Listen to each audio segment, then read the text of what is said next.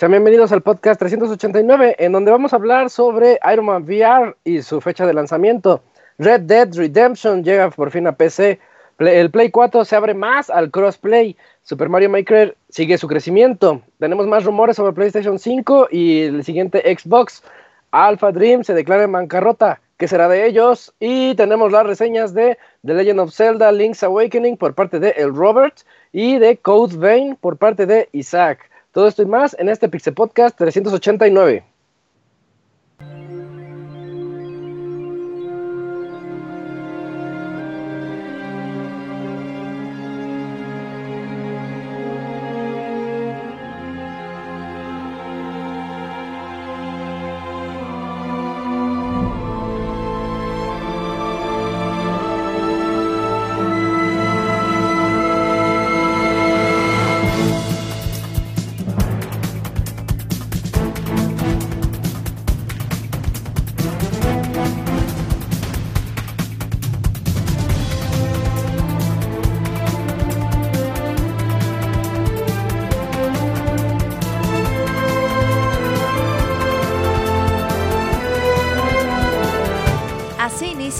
Podcast, con la información más importante del mundo de los videojuegos. Quédense y diviértanse con nosotros.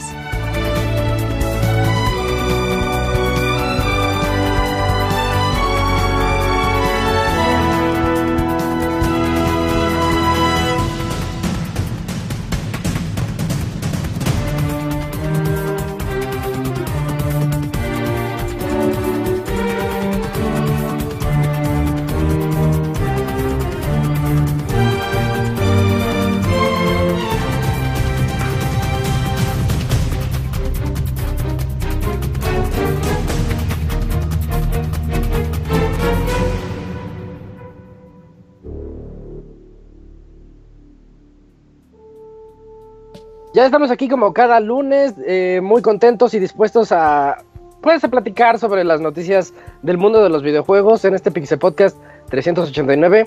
Número primo, un número muy especial, número cabalístico y todo eso. Y tenemos hoy un par de reseñas muy buenas.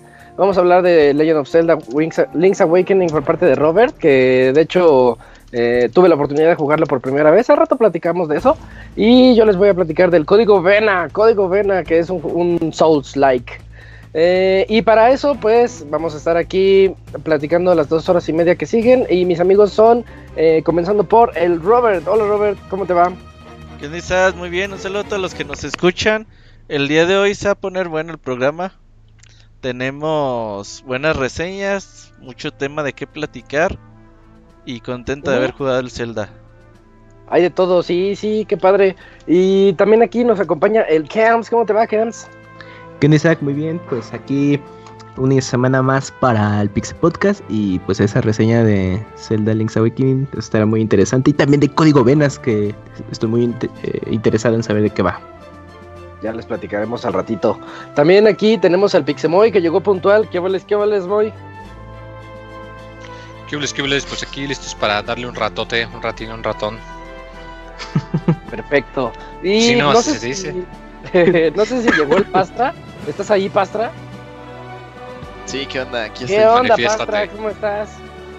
Bien, bien. Buenas noches, amiguitos. ¿Ustedes qué tal están? ¿Qué huele, Pastra? Barriéndote como muy. Sí, ya veo barriéndome. Llego barriéndose. Ahorita que, que, yo por fin estoy sano, eh, creo, creo que se enfermaron varios miembros del Pixe Podcast. Dakuni está enfermo. El Moy está aquí, así como. Ah, apenas sobreviviendo. ¿Tú, tú Cams, este, 2-3, ¿verdad? Sí, sí, sí, de hecho, eh, ahorita está peor, ¿eh? Pero ya saliendo. Ahora todos vienen malos, pero bueno, aquí estamos para platicar un rato. Vámonos a las notas porque hay mucho de qué platicar. Vamos.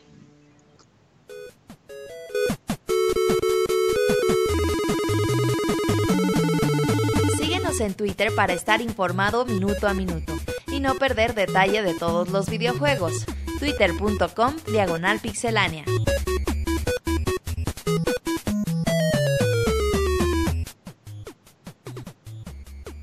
Y comenzamos con una nota del Pastra sobre Iron Man VR. ¿Qué onda? Pues sí, eh, en la semana, por ahí el 4 de octubre, eh, se reveló en la Comic Con de, de Nueva York, pues ya como tal la fecha del juego de, de realidad virtual de Iron Man, Iron Man VR. Y este, pues ya tiene la fecha de lanzamiento el 28 de febrero de 2020. Por ahí está un, un tráiler en el que este, pues ya hay un poquito más de eh, gameplay de- del juego. La verdad es que se ve pues interesante. No sé, no sé ustedes si, si, si alcanzaron a ver por ahí eh, a, a ver el tráiler. Digo, yo no tengo este todavía eh, casquito así de realidad virtual, pero pues es exclusivo de PlayStation. Y la verdad es que sí se ve ahí, este, pues, pues interesante, ¿eh? sí se ve como interesantón. Y eso que yo no soy así como super fan de, de Iron Man. Aquí la pregunta es, ¿nos lanzamos por Iron Man VR o Last of Us 2? Oh, no, pa- No, por Iron Man. No manches. Este, Digo, está de, pensarse, ¿no? esa pregunta ni se pregunta. Ey. Pues Oye, se, es se que ve, se ve interesante eh, jugarle así a mover las manos y sentir que estás volando. Y Oye, ser o sea, Man eh, unos minutos. En ese sentido, pues sí se ve como interesante, ¿no? Pero ¿Será un juego de mayor duración que ese de Spider-Man que salió para VR? Es que el de Spider-Man era nada más la pura experiencia de Ajá. 20 minutos o 15 minutos y ya, adiós, ¿no? Sí, ¿Te pero sí, acuerdas también el de Batman duraba un poquito? también bien poquito. como, como Sí. si fuera demo, ¿no? Casi, casi. Sí, exacto. Casi. Entonces cuando vi ese de Iron Man dije, está chido, pero a ver si pasa de la media hora de duración. pues esperemos que sí. Sí, se, pero se ve bastante bien. Y de hecho, si de se no alcanzan a ver caros, por lo ¿sí? menos. No, creo que no. O sea, pero hasta 60 dólares, no, ¿sí? No, son de 40 para abajo. ¿no? 40 De para abajo. 40 para abajo, sí, sí, sí. Porque sí, son experiencias más breves. Pero pues, o sea, del, del nuevo tráiler que se reveló, sí se ve que por lo menos hay como unas cuatro misiones diferentes, ¿no? Para juzgar así de, de los edificios que se ven al, al- al fondo y lo que se ve que está haciendo ahí Iro- Iron Man y todo lo demás. Entonces, pues sí, esperemos que sea algo un poquito más sustancioso, ¿no? Que, que las demos que estamos diciendo ahorita. algo más jugoso. Sí, y sí se ve, se ve como que sí va a tener, va a tener su chiste. Mm, y bueno, ya tenemos ahí la, la fecha, 28, apártenla después de Last of Us. Y ah, platícanos, platícanos Camps sobre el juego de Marvel's, Marvel's Avengers. Claro, Isaac, pues también ligado al evento de la eh, Comic Con en New York, pues hu- hubo muchos anuncios relacionados con videojuegos de personajes de cómic y entre Oye, esos la es- buena, perdón, Camps, la buena es la de San Diego, ¿verdad?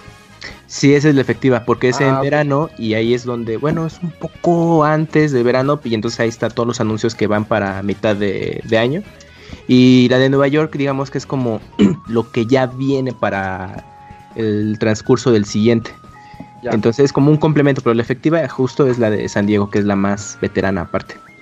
Y bueno, en esta de Nueva York, pues se anunció un nuevo juego de Marvel, eh, Avengers, pero enfocado en, pues, Miss Marvel, pero el personaje del cómic llamado Kamala Khan, que este es una versión más juvenil de, de Capitán Marvel, en el que es una chica de origen musulmán eh, que vive pues en New York y pues adquiere los poderes, bueno, parte de los poderes de, de Capitán Marvel, pero es como una combinación rara porque eh, tiene como poderes tipo el hombre elástico de para los que ubiquen ahí la, los super amigos, Ajá. tiene como esas habilidades O el, se me- De el la señor señora in- de Elastigirl de los increíbles. o Elastic Girl de ajá para Ah, los sí salió más- muy más millennial. Ajá. y pues Buena obviamente este- referencia. Y este personaje pues fue hecho justo por todo este rollo de, de la integración racial, para que se identifiquen los lectores y todo. Y es un eh, hace equipo también con en los cómics con eh, Spider-Man Miles Morales. Y pues ya va a tener su propio videojuego. Y pues es- habrá que esperar todavía mm, pues hasta el 15 de mayo. Se estará disponible para PlayStation 4, Xbox One y PC.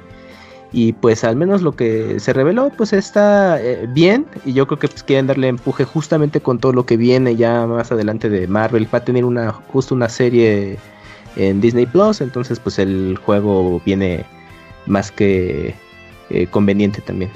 Oye, Oye, ahí. Dale, Ah. Isaac, perdón. Sí. ¿Tú qué piensas de la integración racial?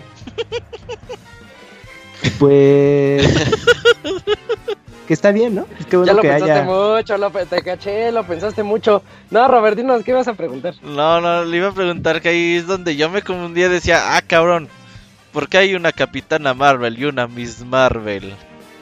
Ajá, es que es, que es la versión juvenil de Captain Marvel. ¿Es como su Robin? De hecho, no, no, no, no, porque de hecho el, el, personaje tiene sus propias historias y aventuras. Simplemente se relaciona. Es como Spider-Man Miles Morales y Spider-Man Peter Parker. O sea, es similar el nombre, pero son su propio héroe y sus propios poderes. Ah, es un standalone, pero va para un público más juvenil. De hecho, había un rumor de que la película, para todos los que vieron la de Capitana Marvel. Eh, de que ese personaje sale ahí, pero como un cameo. O sea, como el, futuro que dices, ah, ya vi por, ah, sí, sí, sí, ya sé. Sí, ¿no? porque, porque sí me enteré de eso. Y fue cuando me enteré de la existencia de este personaje. Porque pues, me dices Kamala Khan y. Pues, no. Pero yo creo que sí eh, eh pareciera. en su casa. Pero como viene la serie y la están manejando justo con este personaje, puede que ahí hagan ese giro de esa teoría, pero hasta que salga. Sí, chance, ¿no? Para la siguiente etapa del MCU. Ajá, exactamente. Que, yo tengo la teoría que, que la nueva etapa de Avengers va a ser New Avengers y probablemente ahí ya veamos a estos personajes. Sí, seguramente. Exactamente, y ahí podríamos ver ahora sí al Spidey de, que, de Tom Holland ya en un rol protagónico, pero pues a ver si no se pelean. Pero ya los Oh, ya, ya, eh, cierto, ya ya se pusieron de acuerdo, ¿verdad? Sí, ya son parte por ahí, sí, sí, sí. Ya, ya tuvo que ceder un poquito Disney y decir, bueno, pues, pues te doy un porcentaje más. Y, ah, y, que manejan la posibilidad de que ese Spider-Man de Tom Holland entre, tenga su propio Spideyverse de live action junto con el Venas. ah, es loco. es, que no, no, es que justo eso yo pensé. El Venas negro. El Venas, eh, bueno, Venom, que sale en Marvel vs. Capcom Country también. Eh, ya ves que lo manejaron que cambió de ciudad. Y yo dije, ahí hay algo, ¿por qué cambias a, al Venas de ciudad cuando sabes que se desarrolló todo en New York? Porque a lo mejor manejaban la posibilidad de unir en algún momento a Tom Holland y al Venas, pero pues ahí ya está más latente ese asunto. Yo no vi esa película, dicen que es mierda total. Te la pasas bien, es, está está, está, está, palomera. Está eh, yo también la disfruté así como. Así, como película chafa que ves. Como muy superficialmente. Como cuando ves la de. La de linterna verde, güey, que salió hace. Esa no, la vi. Ah, no, esa, a mí sí me gusta, está chida. La linterna verde está Está palomera, está palomera, pues. Nah, ese de pero, verde pero sales odiando más al personaje, güey. Sí. sí, dices, eh. Es culpa este del actor. sí, bueno, pues no sé. Es culpa de del guion, de todo, de muchas cosas. Yo sí le echo la culpa al actor. Es alguien que no es gracioso y quiere ser gracioso. Pero en Deadpool le queda. El... Ah, es el mismo, ¿ah? Sí, sí. Lo que decían es que querían es unir al Deadpool y al Spider-Man, ¿no?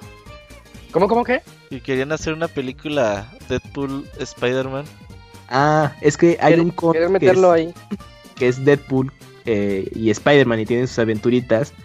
Y pues está muy cagado porque Deadpool es un desvergue y Spider-Man es como más correctito. De, no, espérate, Deadpool, no, es para tanto que lo estés matando. Es en la que van por un asesino mono o algo así, ¿no? Que es literal un chango. Sí, sí, ah, sí. Tienen, distintas historias y pues los fans quieren ese crossover ahora que pues ya Fox pertenece a, Disney. No creo que sea. Lo que sí deberían rebotear es todo X-Men a la verga, güey. Mira, yo tengo, yo tengo también esa posibilidad de que, hagan un reboot de X-Men. Y como decía, eh, platicamos en un podcast pasado, Isaac, creo que Galactus podría ser uno de los villanos más fuertes para esta nueva etapa de, Avengers. Doctor Doom, lo mal utilizaron bien feo en la Es que, ¿sabes cómo puede ser que sea Doctor Doom y de ahí se liguen con Galactus? ¿Quién es más poderoso? Eh, ah, entonces primero Doctor Doom, ¿no? O sea, Ajá. Es que eh, Fantastic Four tiene buenos villanos, pero sus historias no son muy buenas. Pero los Fantastic Four son una mierda, güey. O sea, sus villanos están chidos, los héroes están eh, sí, Es el pedo. Mira, yo creo que con que hagan una película chida de Fantastic Four y ya de ahí se desate todo, ya lo hicieron. No puede haber película chida con esos cabrones. Y que los X-Men aparezcan como noventeros como la caricatura. La mole contra Hulk. que todos queremos ver. O qué tal si la mole es el nuevo Hulk, así como que Hulk está retirado. y ándale, y tiene su. su se une Juggernaut ya de una vez. No, yo, yo siento como que Carl se está emocionando de más. es momento de pasar a la siguiente noticia. ya duró mucho, sí, pero ahí está la nota. Y, bueno, ahí está la nota. Eh, bien por los fans de Kamala Khan. Escríbanos, ustedes fan de Kamala Khan, escriban a podcast.com. Sí, ahorita abrazan a todos. Ah, no manches, es muy bueno. Eh, yo les traigo la nota de que, pues, el rumor que ya les traíamos de semanas atrás y que todos sabíamos que iba a llegar, finalmente tiene fecha. Red Dead Redemption 2 va a llegar a PC, va a llegar, ay, perdón, va a llegar el siguiente 5 de noviembre, eh, va a llegar a la Humble Store, a la Epic Game Store y a Steam va a llegar hasta diciembre. Eh, eso, eso, es un golpe fuerte, ¿eh? Un mes, un mes de ventaja para las otras tiendas es un buen golpe porque Red Dead Redemption 2 sabemos que tiene una gran fanaticada. Ah, y por cierto, también va a llegar a Google Stadia. Eh, va a tener mejoras gráficas, obviamente. No, es lo que yo le decía a Robert la semana pasada. Quiero verlo al full en una eh, computadora como se debe. A ver qué tan bonito se ve, qué tan lejos se ve del Play 4, porque en el Play 4 a mí me sorprendió. Entonces sí me gustaría verlo a, todo lo que puede ofrecernos una computadora este juegazo. Eh, va a tener eh. nuevas armas. Ah, y el 4K, sí, el 4K. No, ya optimizado hasta para 8K, ¿eh? Una de esas. Eh, nuevas misiones de cacería, nuevos hideouts, y pues nos prometen que más cosas. O sea, creo que es una buena razón. Si no lo han jugado, esos peceros que son así nada más de pura PC, pues ya le hicieron. Es un súper juegazo. Y los que ya lo jugaron, pues a lo mejor sea una buena oportunidad para regresar, siempre y cuando no lo den tan caro. Yo creo que sí va a estar en 60, ¿verdad? A fuerzas. Pues sí, sí pues que Ah, y en Steam hasta diciembre llega, ¿eh? Es lo que decía, sí, es el golpe fuerte para Steam. Ya, Steam ya no está tan chido. No, es que ahí, les, le aplicaron la de la de los taxistas en contra de Steam o algo así, porque, porque sí dijeron, se está pasando de, lanza con los precios. Pues sí. Oye, para que saquen Half-Life 3 ya, Ajá, necesitaba un competidor fuerte, así como Nintendo estaba muy vergas con Super NES y dando caro los cartuchos a los desarrolladores, llegó Play, tómala. Y Steam Game está creciendo. Y Steam así estaba y llegó a Epic, ¿qué, qué, qué? Pues yo también quiero esta rebanada del pastel y mira. Que salga Half-Life 3 exclusiva de la Steam no. Digo, de la de Oye, en una de esas, Robert, en una de esas, a lo mejor no ocurre en Epic, pero sí así en Steam de nos están comiendo el mandado, ¿qué hacemos? Half-Life 3, sácalo ahora. Y ya sí, eh, only for Steam. No, con eso no se juega. Yo ya no puedo decir esas palabras sin llorar. Bueno. Ya lloraste ah, mucho, No, no, no se puede. Oiga, que escuchen nuestro especial de Half-Life. Ah, tenemos ese especial, chequenlo, está muy, muy, bueno. Sí. Estuvimos ahí, el, el Moy, Robert, ¿fue Fer? Sí, ¿no? era antes de que el Moy se amargara totalmente en la vida. Ay. Sí, sí, sí. Ay, todo amargado.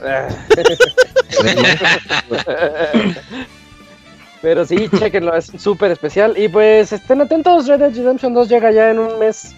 Sí, en un mes, mes, llega a PC. Yo sí quiero entrarle. Eh, Robert, platícanos sobre el PlayStation 4 que ya se está haciendo un poquito más friendly con los demás.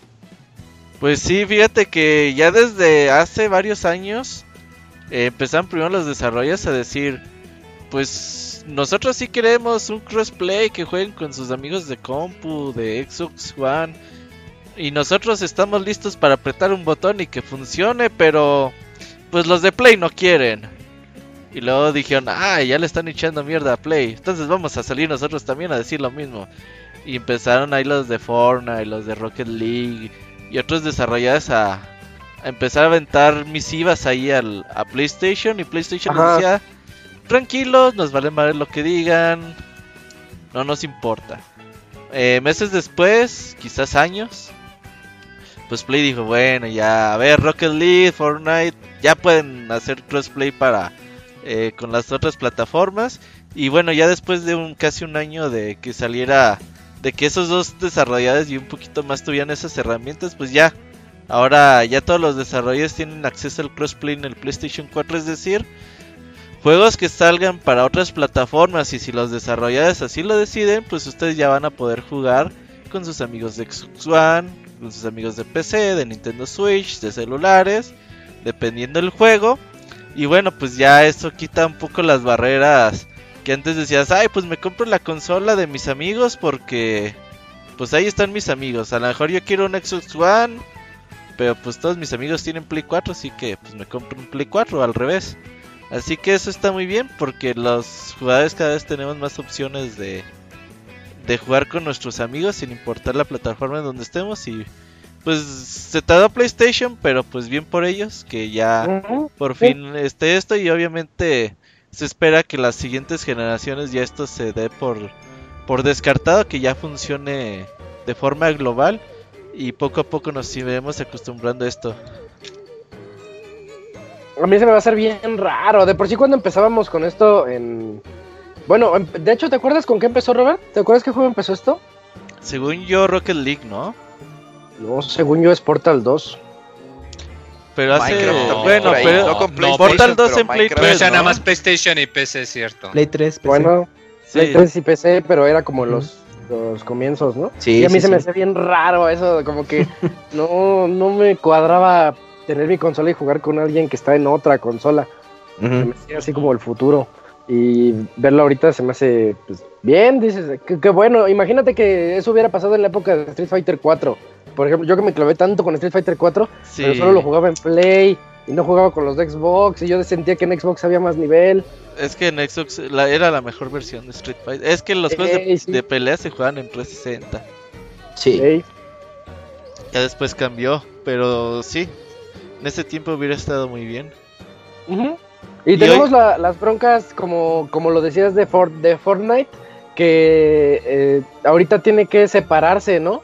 Eh, si vas a jugar en celular, si vas a jugar en Switch o si vas a jugar en ¿En PC? No, a los de no, ya no. con los de celular. No, de hecho, ¿ya les vale? pero sí, ya, ya, ya, se juega. Pero además, sí, además puedes poner una opción para que te ponga con quien sea, sin, importar la consola si quieres también. Ah, pues está bien. Qué abiertos. viva la diversidad, ¿verdad? Bien avanzados. Sí, viva... Oye, sí es cierto, esto debería de ser algo así de viva la diversidad. Pues está bien, güey. Es que, pues ya cada quien. Es que eso no quita en realidad usuarios. Nomás te deja como la compañía mala, güey, que no quiere ya. Es como cuando, se te vuela el, cuando se te vuela el balón, güey, así en la casa del vecino y no te lo quiere dar, güey. Y yo no se los doy. Nunca les pasó eso, güey. Yo no les doy el balón. Tú eres ese vecino culero. Qué bárbaro, ¿Por qué? Si me dan ganas al día siguiente, ya lo dejo ahí en la entrada. Punchado, güey. Ahí está. qué gacho. Sí, bueno, sí, es bueno. Qué bueno, que Play se une a esto. Yo les traigo la siguiente nota. Eh, resulta que Blizzard ha estado. Como ahorita salió el anuncio de que va a llegar Overwatch a, a Switch, pues ya dijeron ellos que sí les gustaría tener un personaje de su Overwatch querido en Smash Bros. de hecho, el director del juego ya tiene hasta la propuesta, ya estaba diciendo que le gustaría que estuviera Tracer. Tracer es la, de amarillo, ¿verdad? Amarillo, cabello corto, así, medio, medio punk. Dice, eh, al, al equipo de Smash Bros. yo les digo, el personaje que ustedes quieran, nosotros los amamos a todos. Ellos son nuestros hijos y pueden llevar y se pueden llevar al que ustedes quieran. Tenemos 31 para elegir. Eh, Tracer es nuestra chica y nuestra mascota. Ella sería mi primera opción para el juego. Entonces, este, pues, como ya están ahí tan animados y como Smash se ve que está también muy abierto a la diversidad de personajes, pues yo siento que es algo, pues, factible, ¿no? A lo mejor en una de esas. Pues sí, mientras lleguen con... puedan pagar ese derecho de piso, pues adelante. Yo creo que no, eh, pinche Sakurai, no, no crees que es muy abierto a Occidente. Pero toma en cuenta que estos DLC Robert ya son cosa de Nintendo, ya Sakurai mm, no, pero también tiene que ver otra compañía y la decisión aquí no sería tanto de Blizzard, sino de Papa Activision. Ah, eso sí es cierto. Pero pues eso qué importa, güey. Tu personaje en Smash Bros es un anuncio tototote gratis, güey que ya se va, que va a perdurar ahí hasta que se acabe el juego. Por eso todos quieren salir en Smash gratis, güey, no hay pedo. Toma dos es, es Crash de Activision ya. Güey, Crash no, el otro que Crash no. No, Tails ya. No. Para ver si se sale. Crash sería la onda. no, Crash no. Para, para dar buenos golpes, sí, cómo no. Fuera de girar, sí, yo sí lo veo viable. No, ya dijimos que faltan primero. Gira, tiene un cohete que lanza duraznos. Es, es locochón. es locochón. ¿Qué más quieren? Ajá, exacto. Tiene historia dentro de los, de los videojuegos. Aparecieron con plataformas de Nintendo. Ya. Pues. Primero Steve de Minecraft y luego ya lo que quieran. Fíjate que yo prefería el güey de Minecraft. Obviamente, fíjate, seguimos siguiendo con Rayman. Otro día, ¿y sabes qué andaban diciendo con eso de que ya salió Sans Undertale? Decían, a ver, si no sacan a ah, Steve de Minecraft, ¿qué te parecería un skin para el mi espadachín? Ese podría ser. Ese sí podría. ah, nadie cree que los Mies, los Mies están bien feos. Sí, lo de los Mies está feo. Pero el Sans es de chocolate, pues. De cierta manera, un personaje pues como que ya tiene precedente entonces de qué puede pasar otra vez. Eso podría ser. Pues no sé, oh. pero primero Rayman. Sí, Rayman. Profesor Lighton y Saturni. Ah, no, no, no, eso no creo. No, no. Ah, que salgan, ¿cómo no? Nah, eso no creo. Güey, ¿qué ha hecho pinche Crash en la vida, güey? Uy, sacó tres juegos muy buenos y ya tiene, tiene una Los jugaste porque te costaron a Mario pesos, no mientas. Le convirtió a Mario Kart, tiene sus remakes. Están bien padres. Es como preguntar qué hizo Banjo, o sea, tiene dos juegos nada más por ahí. hizo nada, güey. Yo no sé por qué la gente es fan de Banjo. Hizo más que Banjo. Eso sí, hizo más que Banjo. Sí, sí, sí, eso sí. Eso sí, muy cierto. Ahí está, qué bueno en tu cara, bro. Sí, sí, pues, ¿y eso qué? O sea, no mames. Pues ya, Tracer para. O sea, pero Bang ya tiene 10.000 más carisma que el puto Crash, güey. Más fan. Nadie quiere a Crash. ¿Sí ubicas los comerciales que salieron de Crash Bandicoot? Los, bueno, Crash Team Racing hace poquito, güey. Así que era como una botarga de, de Crash, güey. Ah, la botarga sí que tenía una persona ahí bien raro. No, no, la boca. está cagado. Está toda fea. Ah, que está de Uber, sí, es cierto. Es la onda, sí, sí, me gustó. Y también él, él iba... ¿Qué era lo que hacía en la época de PlayStation, en el 95, 96? ¿No se acuerdan? Esa botarga existe desde entonces. Y estaba con su... con su... ¿Cómo se llama? ¿Altavoz? O sea, hacía anuncios de bizarros, ¿no? Que ya, tenía competencia a Mario. Algo así. Ah. competencia O sea, lo mismo que había estado haciendo Sega también antes. Hacía toda la trash talk. Órale, eh, buen dato, ¿eh? No sabía. que sí, esa botarga. Ahí, ahí, búsquenos en YouTube. Pero que salga la botarga de, de Crash en Smash. Uh, para un Mi, para un Mi que se hace cara de Ahí sí traje de mí. Ahí sí Próxima nota, por favor. Moy, ¿tú estás a favor o en contra de Crash en Smash? Ah, si ya dijo que lo odia. Bien, Moy. Sí, lo odio. Bien. Como que creo que cualquier otro personaje podría meterle más, este... Caché. No sé, como que más variedad. Que metanle un zapato tiene más carisma que Crash, güey. Ah, o sea, por ejemplo, en Pokémon. Que, que no ha hecho nada, nomás tuvo dos juegos. Sí, pero ve el diseño del personaje y la creatividad que le permite todo su reparto de movimientos. Crash nomás da vueltas. pero el tercer juego, eso sí, en el tercer juego le añadieron varios movimientos para. Sí, como, como dar vueltas más rápido. Puede manejar Por eso, voy, puede pasar ese Crash y no hay pedo. Ah, bien, muy bien. Que vayan en su, en su kart. Uff, ¿te imaginas? No, Camuy, yo sé que por dentro no apoyas esa idea, güey. Pues estaría cagado. Mira, yo sí, yo sí le he puesto que esté Crash y Rayman y ya los demás no sé. Y Steve de Minecraft, Steve de Minecraft. Como mí. Bueno, ya. Eh, en la siguiente nota, Pastra, ¿nos podrías apoyar con la siguiente nota sobre Super Mario Maker 2? Ah, bueno, pues resulta que actualizaron el juego también en la semana. Y este, pues ya se puede jugar eh, online con los amigos que, se tienen ahí en el Switch en Super Mario Maker 2. Tanto para jugar eh, mapas que son eh, cooperativos como mapas que son competitivos en la nueva actualización 1.1.0. Entonces, este, pues yo creo que se tardó un poquito, ¿no? La, actualización. A lo mejor ya bajó un poquito la relevancia del juego este, en internet. Pero este, ya tenemos esa opción. Es una buena este, opción pues para los que tienen ahí el, juego. Y de hecho teníamos por ahí el plan, ¿no, Robert? De jugar este. Vamos a hacer gameplay, eh, si ¿Quieren ver gameplay? Lo vamos a hacer. sí, sí, sí. A ver si el fin de semana este... ocupamos planearlo, encontrar niveles buenesones. Sí, buenos. niveles. Y ahí lo planeamos. Vamos a streaming y toda la onda y guardarlo para YouTube y así. Pero pues súper super genial ahí ya, ya la opción en la que podemos jugar con ya directamente con los amigos que, se tienen añadidos ahí en... Y eso debió llegar al inicio. debió estar al inicio o quizá a lo mejor a más tardar un mes, pero ya pasaron pues ya pasó bastante tiempo, por eso les digo, ya bajó un poco la relevancia del juego, pero bueno, pues ahí, ahí, está la ahí está la opción. Es que neta ni la tenían planeada, güey, fue así de Ah, no mames, que querían jugar con sus amigos, me ah, hubieran dicho antes. Y se pusieron a hacerla, güey. se nota que lo imaginábamos. es, que, ya ves que Nintendo le traba que todo el mundo juega en el mismo, o sea, en la misma consola, en el mismo televisor. Nintendo piensa ah, que eres rico. ¿Sí has visto todos los comerciales de Nintendo con sus salotas, güey? Uh, bien aspiracionales. Todos tienen su propio Switch y toda la cosa. no, sus, super casas, güey, todos felices y sí, sí piensa Nintendo que somos todos, A ver qué tal. No, sí, se trataron, pero bueno, pues. Pero mira, espérenlo. Ya está el Y pues es gratuito, ya cuando lo retomes, pues, ah, cagado, ya lo juegas. Sí, ya hay muchos niveles interesantes ahí para jugar con tus amigos. Exacto. Eh, Robert, ¿nos ayudas con la siguiente noticia sobre eh, Play 5 y Xbox? Sí, claro que sí. Pues ya ahí la semana.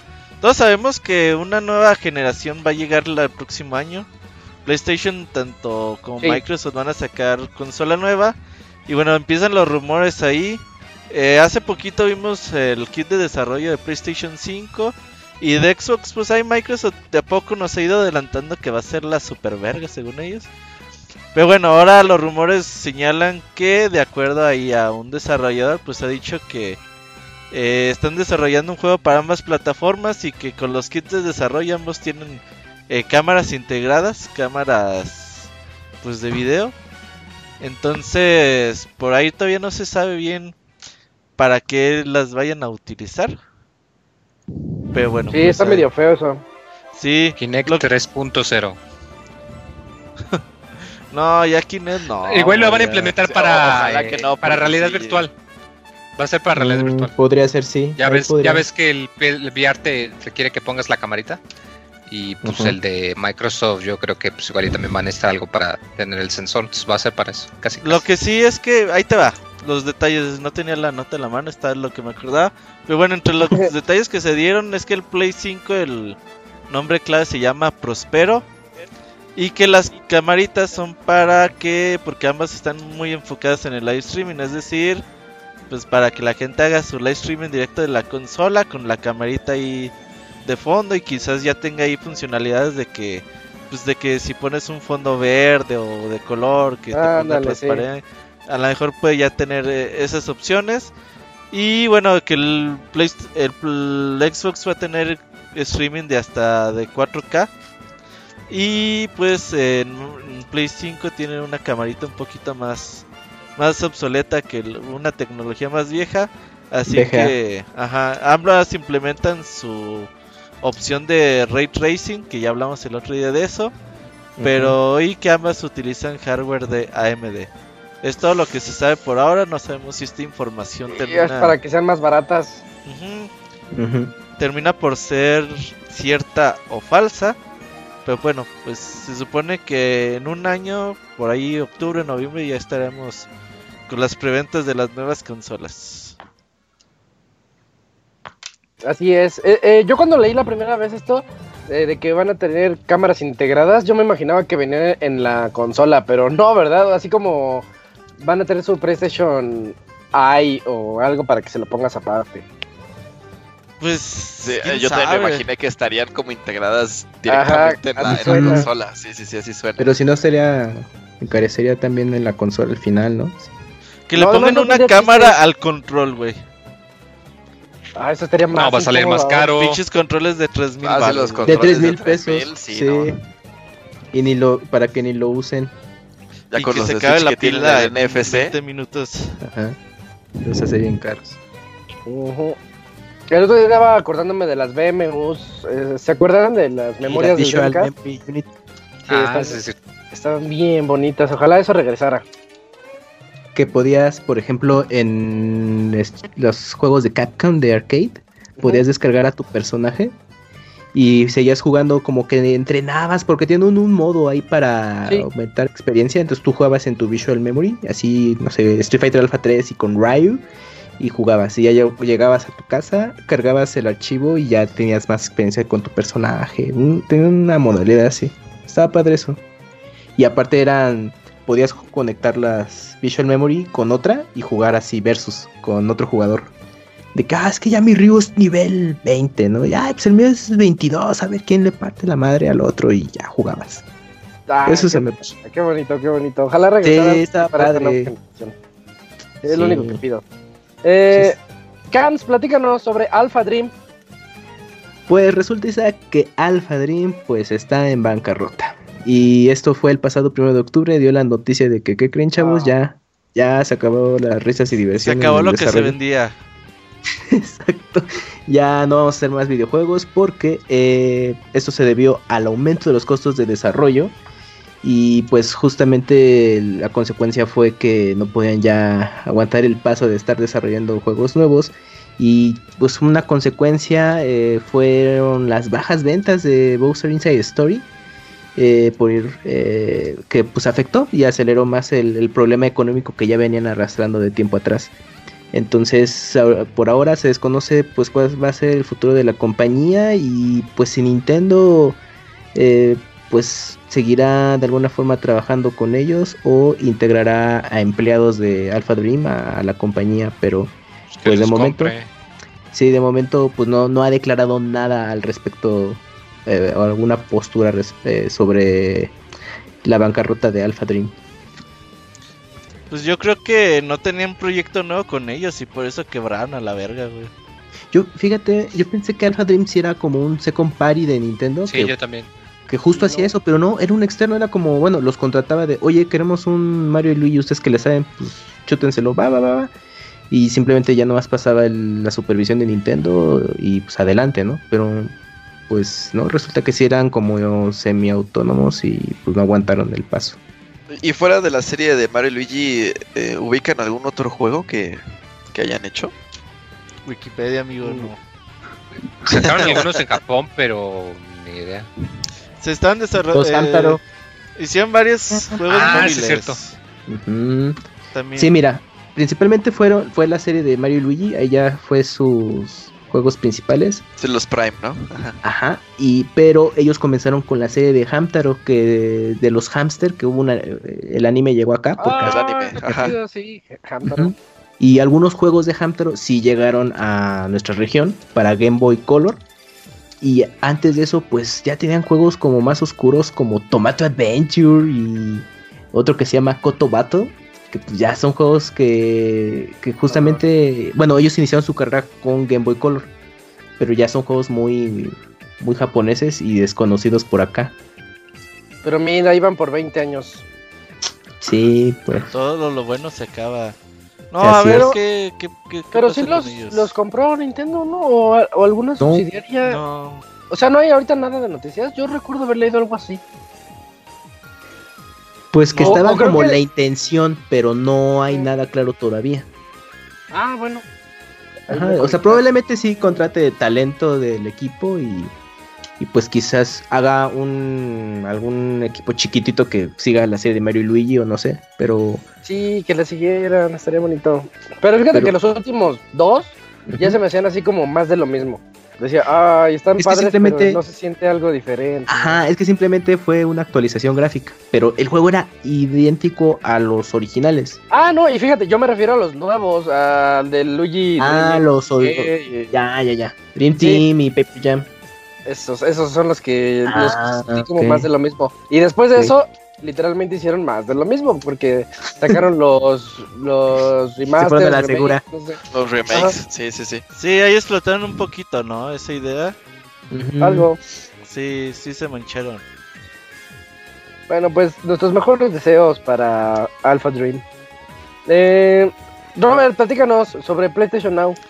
Oye, fíjate que este PlayStation Now que ya tiene años de haber salido al mercado y que la verdad pues poco, sí, poco hemos hablado de él porque como dice el Moy acá no está, de hecho está nada más disponible en tres países se me hace. Pero bueno, eh, lo interesante es que Sony ya le bajó el precio, le bajó el precio eh, de forma importante y aparte ya cuesta 10 dólares el año, bueno el mes, perdón, no, no el año. Y bueno, obviamente si lo contratas anualmente te salen 60 dólares, pues ya es un precio bastante asequible. Pero eso no es todo, lo mejor es que el servicio se va a mejorar y que ya vas a poder descargar juegos eh, a partir del 1 de octubre. Eso ya se podía desde antes, ¿no? No todos. Por ah, ejemplo, ¿solo puedes descargar alguno? Eh, la mayoría eran por streaming. Pero ahora van a salir juegos clave, por ejemplo, ahora el, del 1 de octubre al 2 de enero vamos a van a ir saliendo juegos como God of War, Grand Theft Auto 5, Infamous Second Son, Uncharted 4 para poder descargar ahí en tu PlayStation 4 sin la necesidad de jugar por streaming. Y lo interesante es que al parecer Sony pues ha visto lo bien que le ha ido a Microsoft con su Game Pass. Sí, era el Game Pass. Se me hace que por ahí empieza a hacer un poquito de de estudio, de a ver cómo le funciona, cómo van las cosas. Obviamente, por ahí no creo que se decidan así tan pronto porque hoy en día eh, Sony tiene ahí como la manita de, ventas. Entonces quizás por ahí no le conviene tanto. Pero bueno, eh, sin duda es algo que, que empiezan a manejar, a ver opciones. Y no dudes que el día de mañana PlayStation Now se convierta en el Game Pass de tal cual de, de, Sony, donde podemos descargar entre 100 diferentes juegos, pagar una, una mensualidad bastante barata y ahí le sigamos. A ver cómo funciona. Pero también este, estaría interesante ver qué hacen con lo del PlayStation Plus. Porque si hacen eso, ya no estarían dándonos juegos cada mes y o sea, vendría una reestructuración en ese aspecto. Pues se supone que, el PlayStation Plus y el PlayStation Plus ya nomás te da dos juegos al mes. ¿Cuántos te da el Games with Gold? ¿Tres? Cuatro. Ahí está. Sí, pero de esos cuatro también no creas que a pues veces igual en PlayStation un mes hay cosas muy buenas y dos tres son de la gama. Pues sí, o sea, lo que sí es que son servicios no, no totalmente separados. Y además recordemos que aquí en Latinoamérica le bajaron el precio. ¿Qué tal si no nadie se le bajan el precio ah, a todo el mundo? Y lo balancean ofreciéndote la opción del Now. Uy, qué bueno. Qué bueno estaría eso. Qué emoción. a ver cómo funciona. A ver, pero. emoción tan emocionante. Sí, por ahí se ve que Sony empieza a querer meterle al PlayStation. Sí, pues ya vio que es, es buen business. ¿Sabes qué también pudo haber? Bueno, igual y no, porque pues eso acaba de salir, pero como que sí les movió yo creo un poquito el tapete. El anuncio de hace varios días de... ¿Cuál De Apple Arcade. Ah, ¿crees? Que resulta... No, no, o sea, no, quizás no como competencia directa, pero como que sí le movió el tapete de, a ver, primero ya está el, el Xbox Pass y luego la gente que juega en móviles pues va a tener esto o su opción de Google más adelante. O sea, como que por aquí va la cosa del modelo de suscripción mensuales. Sí, seguramente, porque recordemos que... cuántos servicios hay ahorita de videojuegos eh, chonchos. Tenemos el de EA, tenemos el de Ubisoft, tenemos el de Xbox. ¿El de Bethesda? ¿Hay? No, no, de Bethesda no, no hay, ¿o sí? No. No, mm, no, no, no, hay, no, son Ubisoft con el Play Pass o algo así. EA Access. EA Access. Ajá, EA Access. PlayStation Now, este, Xbox Game Pass y ya. ¿Ya está ahí? Pues, bueno, si quieres tomar técnicamente la Epic Store, pero eso no cuenta. Porque no, ese, ese no. Pero todos, todos están yendo para, ese, para ese camino, ¿no? Pero sí. como que para allá vamos. Porque además algo importante es que el tener tus servicios así, eh, como que obviamente no va, no va a eliminarlo completamente, pero es como una manera de disminuir este pérdidas por piratería. Si limitas a que tus juegos sean o multiplayer o que requieran estar conectándose de manera periódica a tus servidores, pues vas a controlar que pues igual y no que no te los pirateen porque pues donde hay ganas pues hay modos. pero pues sí lo disminuiría. O sería que el proceso sería tan molesto que pues la mayoría de la gente no sabes que de andarle haciendo esto y moverle acá a pagar 10 dolaritos al mes, es mejor. Además de que lo mismo, o sea, la idea de que 10 dolaritos al mes no se siente mucho. Claro está que si te suscribes a varios servicios, pues vas a acabar como pues como ya estamos ahora con los streamings de Netflix y Hulu y Disney Plus y todo eso, que pues, te suscribes a todo, pues sí te va a costar. Pero si nada más te suscribes a uno o a dos, pues no vas a sentir tan fuerte el, el, rajadón de lana al final del mes, ¿no? Pues igual y por allá también va la cosa. Porque recordemos que, pues, si te pones a pensar de cierta manera que los juegos sigan costando todavía 60 dólares, ya no les está costeando desde hace muchos años. Por eso andan haciendo todas sus cosas que intentaron con el Online Pass, que intentan vender de orden. Ahorita estamos con las loot boxes. Entonces yo creo que cuando acabe la fase de las loot boxes va a ser la fase de los servicios de mensualidad de suscripción. Yo creo que ese es el próximo paso. Oigan, y si en algún momento nos empezamos a saturar de este tipo de servicios en videojuegos y llega Easy y condensa todo, diciendo, ahora vas a eh. poder jugar Nintendo en Easy. Así, cosas de ese estilo. Es que va a pasar lo mismo. ¿Qué saliste? Es que me estaba acordando porque dije, mira, cuando estamos haciendo el recuento, otra compañía le va a entrar, va a decir, yo también acá tengo mi catálogo de chingos de juegos, páguenme tanto Pero no es de Easy, es porque tienen convenio con EA, es lo mismo no, que en Estados No, yo sé, ajá, o sea, no, no que llegue Easy, pero alguna compañía que llegue y, y haga como Por eso, y esas compañías no lo hayan solos, fuera de Google con su Stadia, ninguna compañía le va a entrar solos, se lo licenciarían a alguna otra compañía en su servicio. Y volvemos a lo mismo, será el equivalente de sí, aquí vente con el servicio del internet de Panchito, pero en realidad sus juegos son el catálogo del Ubisoft, por ejemplo. no, no sería tan diferente en realidad. Mm. Además, ¿de qué hablamos? ¿De qué el internet está tan Eso nunca va a llegar. Tomado primero queremos ver si llega algún día a México. Yo digo que el Game Pass no será exitoso hasta que el Moy lo pague.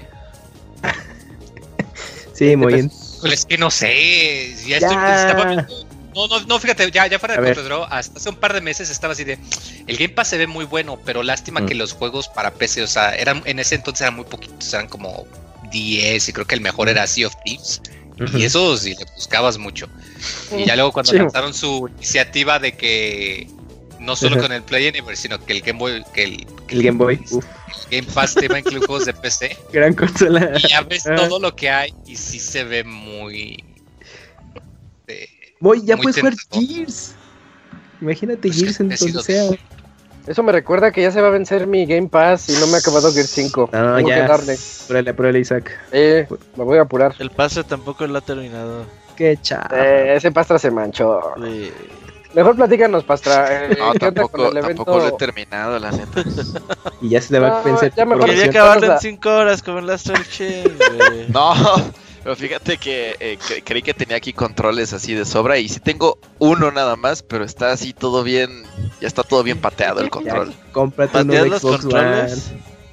No, bueno, mi hermano. ¿Tu hermano? ¿Qué está ah, loco? ¿Qué, le pasa?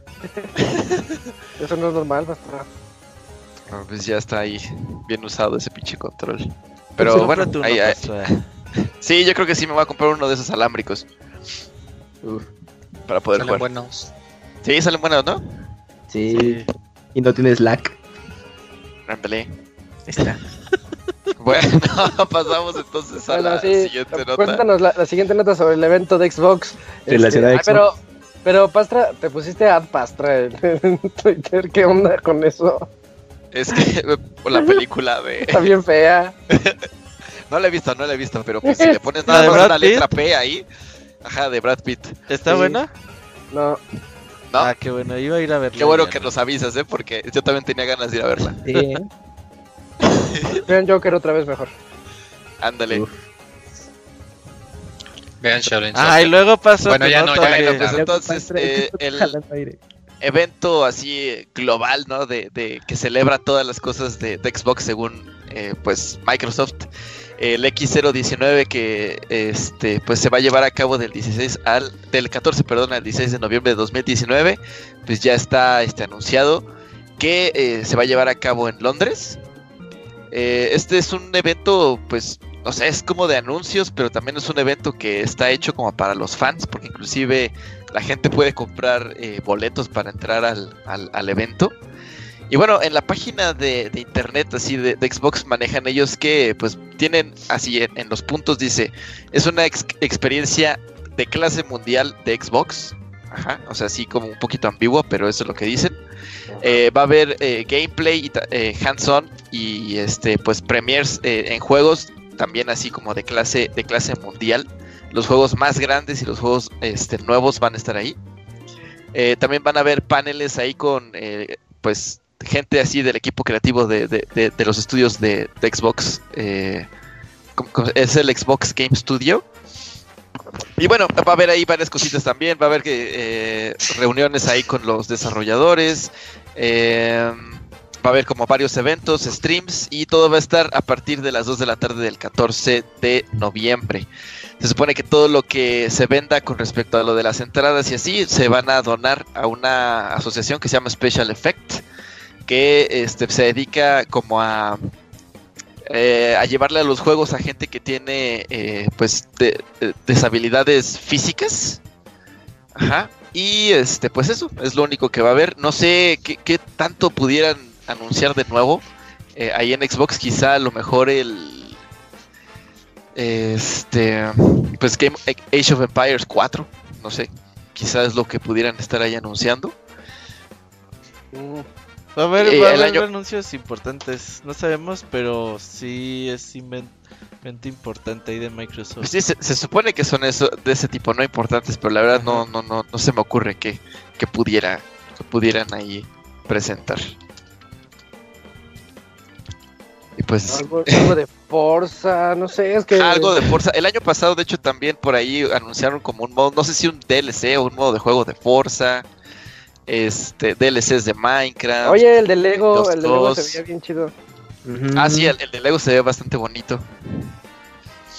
Entonces, pues sí, eso es básicamente lo que, lo que va a haber ahora en, noviembre. Pues esperemos, ¿no? A ver qué, qué tipo de anuncios nos, nos, tienen para este fin de, año, ¿no?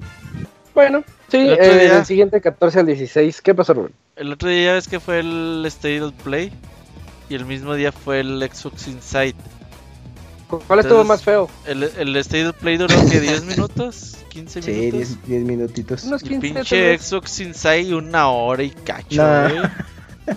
No. mames, pinche Microsoft, güey, se pasa de verga con sus con sus transmisiones porque son ellos sí son de, "Ay, vamos a hablar con el desarrollador, ¿sabe qué verga?" Entonces así las, las entrevistas todas fingidas, güey, preparadas. así de esas preparadas. Así de, oh, tu juego se ve muy bien, pero explícanos, ¿cómo lo hicieron para que se vea tan bien? Ah, no, pues es que somos bien cabrones y... Ah, no, muchas gracias. Ya, me muero por jugar tu juego. Y así, ah, mames, no es cierto. Entonces, ay, te presentaron como una pinchora, güey, no te muestran nada nuevo. Pero este evento es diferente. Este evento. El año pasado fue aquí en México, güey. ¿Te acuerdas el evento? Sí, que un pinche desmadre cada que dicen cualquier cosa. Ah, sí, pinche anda gritona, güey. Y pues estuvo bien, estuvo bien en anuncios. Eh, este año va a ser más o menos lo mismo allá en Londres. Vamos a enviar al Moy a que compre una coca de 5 libras. ¿Tú comprarías una coca de 5 libras, Moy? 300 mililitros, ¿no? Ajá. 600, ponle 600 para que no sientas tan culero. ¿Cuántos son 5 libras, güey?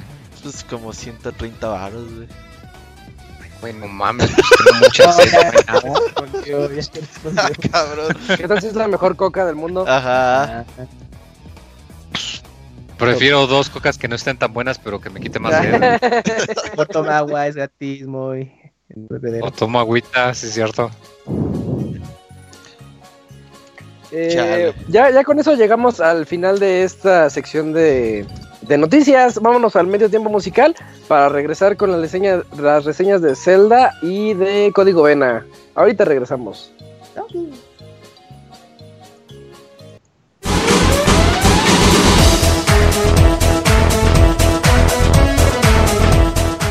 Escuchen el Pixel Podcast todos los lunes en punto de las 9 de la noche en pixelania.com.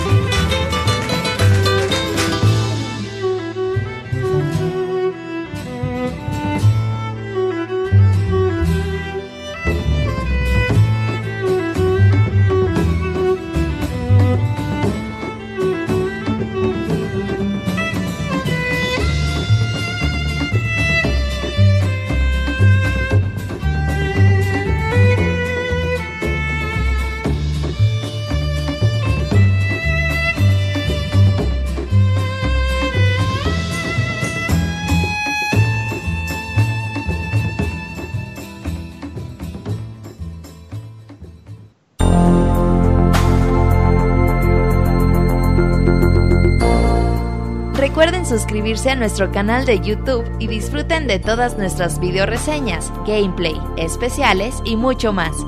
youtube.com diagonal pixelánea oficial.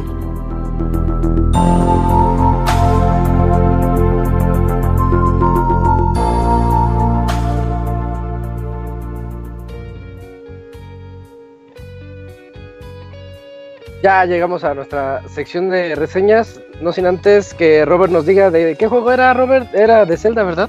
No, Kid Icarus. No, no, Ah, Kid Icarus, perdón, es que yo no la, no la estaba escuchando. ¿Y qué dijiste? Ay, voy a adivinar el nombre. Dije, de seguro va a poner una de Zelda. Para tirarle. Ah, el otro día hace dos programas puse de Zelda y ya no podía repetir. Ah, ya, con razón. Sí, es que como estaba tu momento para poner una. Sí. Kid Icarus eh, Ya quiero un nuevo juego de la serie. Ah, no, soy con eso en Twitter. Sí, pues, sí, sí. Creo que solo tú estás Ajá, a favor de eso. Eh, como yo y dos cabrones más, pero bueno. Ojalá y Nintendo nos haga... Como el chavita, ¿sí que es que el chavita mexicano está haciendo o apoyando una campaña de Change.org de un juego que ni, nadie conoce de Square Enix, pero que dice ah. que Rusia lo quieren un chingo, güey, ese juego. Y lleva como 200 firmas, güey. ¿Qué juego? The Bouncer. The Bouncer. Es un juego de lanzamiento de Squaresoft de PlayStation 2 que estaba justo por este Tetsuya. Mm, ay, no, ¿Nomura? sí. Nomura, ajá. Eh, y es un juego, es un brawler, es como un doble dragón con diseños de personaje de, Nomura. Eh, y pues ya ibas de un lado a otro y pues, en su momento llamaba mucho la atención porque gráficamente para lanzamiento de Play 2 lucía muy bien. Pero no era muy bueno realmente. Pero sí tiene una base de fans bien, bien. Aparte pero muy fieles a ese juego, como que les causó una muy buena impresión de no, no, no, es que escucho esto en mi Play 2 con ese, con The Bouncer, está bien vergas.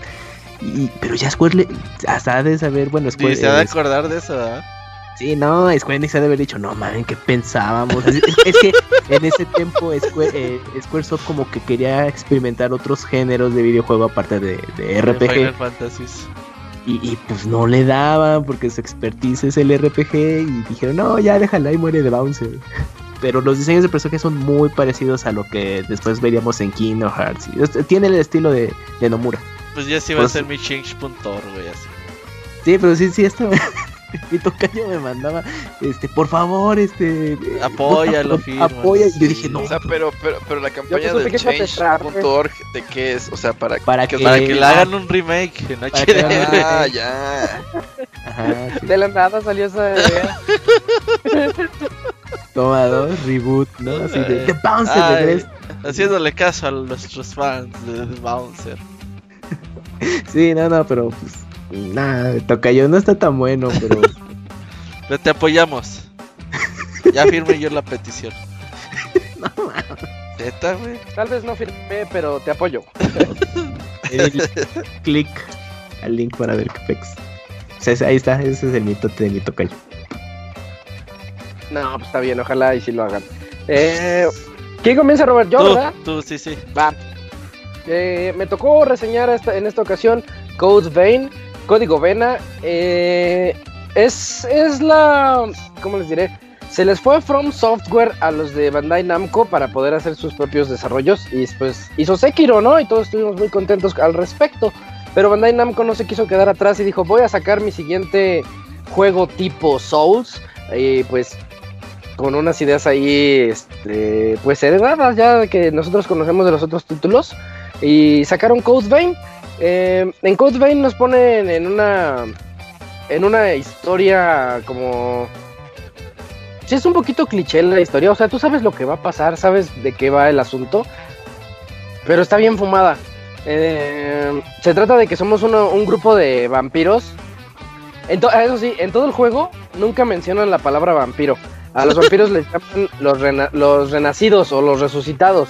Los revenants, dicen ellos. Pero son vampiros. Eh, comienza con nuestro personaje que está despertando. Realmente no sabe nada de lo que pasó en las últimas semanas, como que está despertando de un coma. Y trae una compañera que también está en la misma situación, se llama Io. Y ella como que lo, ayuda y quieren seguir así su caminata pues, sin saber, sin rumbo, pero que los agarran uno, que son tomados como prisioneros por unos vampiros malvados. Y es cuando pues comienza el título y nos damos cuenta de que estamos en un universo en donde hay los vampiros buenos y los vampiros malos. Eh, no pasa mucho tiempo para que nosotros descubramos que estamos en una etapa post-guerra. Hubo una guerra muy grande en el mundo y pues ya se quedó todo destruido, todo en caos. Eh, ya las ciudades quedaron todas feas y, y bueno, realmente lo que se utilizó fue como una especie de super soldados para poder lidiar esta guerra y el precio fue perder la humanidad. Estos, estos seres que, perdieron la humanidad a los que les he llamado vampiros, son estos renacidos que pueden seguir renaciendo siempre, siempre, siempre, eh, siempre y cuando su corazón se mantenga intacto. Si tú agarras un corazón y ya lo destruyes, pues ya no va a poder renacer. Eh, y es de aquí de donde se agarran para que sea ese concepto de Souls, de que si te matan, pues vas a volver a, resurgir en, la, en las famosas fogatas, pero aquí son, eh, son muérdagos, son como arbustitos de muérdago, en donde nosotros vamos a renacer. Eh, tiene una misión el juego eh, y es una misión bien interesante porque resulta que existen estos buenos y estos malos y todo eso porque se están peleando por sangre. O sea, quieren encontrar las últimas, ya sean humanos, los últimos humanos que queden para pues succionarlos y tenerlos ahí como pues como vacas porque no los puedes matar, tienes que cuidarlos y pues sacar tantita sangre de vez en cuando y así llevártela. O hay unos árboles muy especiales dentro del juego. es un árbol que tiene un fruto este fruto eh, les llaman blood, blood beads. Eh, y estas blood beads lo que hacen eh, es de que cuando se los comen ellos tienen propiedades muy parecidas a las de la sangre. Entonces les sacia esa sed de sangre que tienen todo el tiempo. Lo mejor que pueden hacer es encontrar la manera de que estos árboles sigan creciendo. Y resulta que nuestro personaje, el protagonista, el que nosotros utilizamos, descubre que si se corta la mano y tira una de sus gotas de sangre en uno de estos de estos árboles ya secos, ya muertos, vuelven a renacer. Y es cuando los buenos se dan cuenta y dicen, ah, este tiene un poder muy importante que nos va a servir ahorita.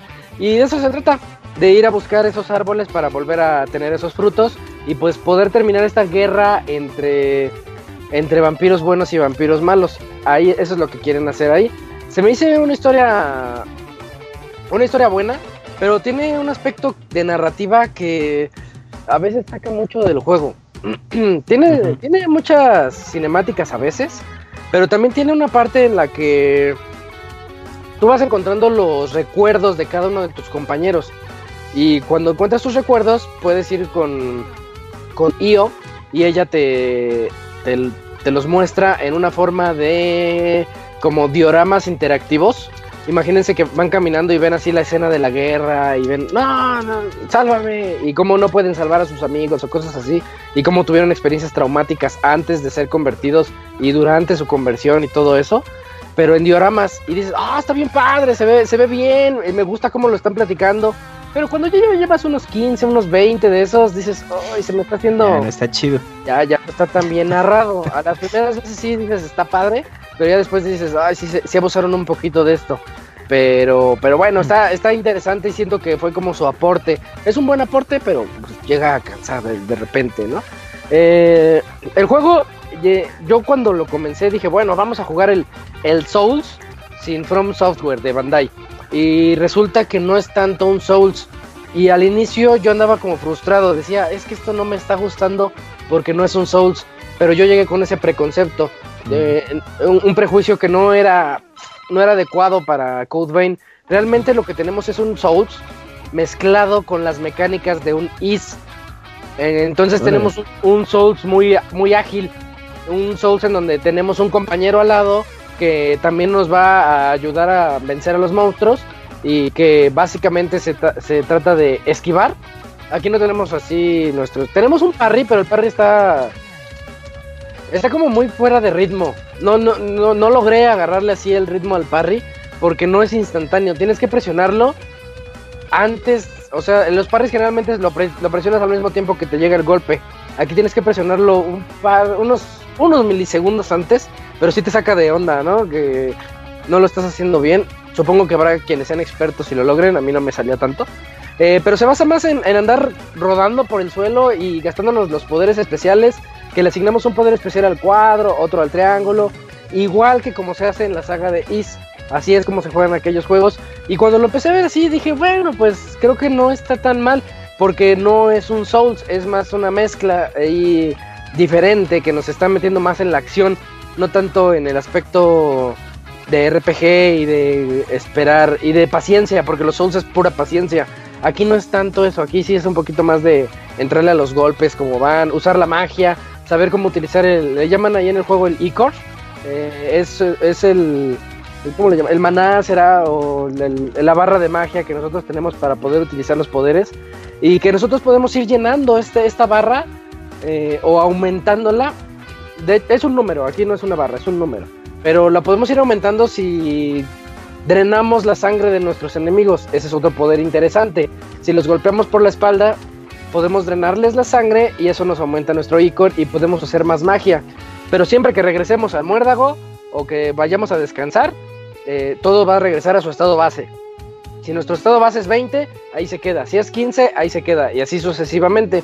Eh, les menciono diferentes estados base porque también tiene otra característica interesante. Nosotros eh, ¿cómo le llaman? Códigos de sangre. Hay, hay diferentes códigos de sangre en el juego. Resulta que nuestro protagonista también tiene el poder de heredar los, por, los poderes de sus compañeros. Entonces, ya conforme te vas haciendo más amigo de ellos y todo, te dicen, ah, aquí tienes mi código de sangre. Y resulta que tienes el código de sangre del guerrero o del el Ranger o del Berserker, que son así ya más poderosos, ¿no? Y, cada código tiene habilidades específicas o poderes específicos y tú se los puedes poner. Lo interesante es que, por ejemplo, el, el guerrero puede cargar más para que tú puedas traer armas más pesadas, más poderosas, pero tiene magia en niveles muy bajos. Entonces, si te gusta la magia, pues mejor te pones un código de sangre acorde a la magia, pero en eso ya no puedes utilizar ciertas ciertas vestimentas, porque tienes que usar ropa de mago. Algo así, va, va por ahí el asunto. Y, y la verdad está interesante porque se adecua mucho a tu estilo de juego. ¿Qué es lo malo? Eh, a lo mejor lo malo de esto es que el juego te da muchísimos códigos de sangre.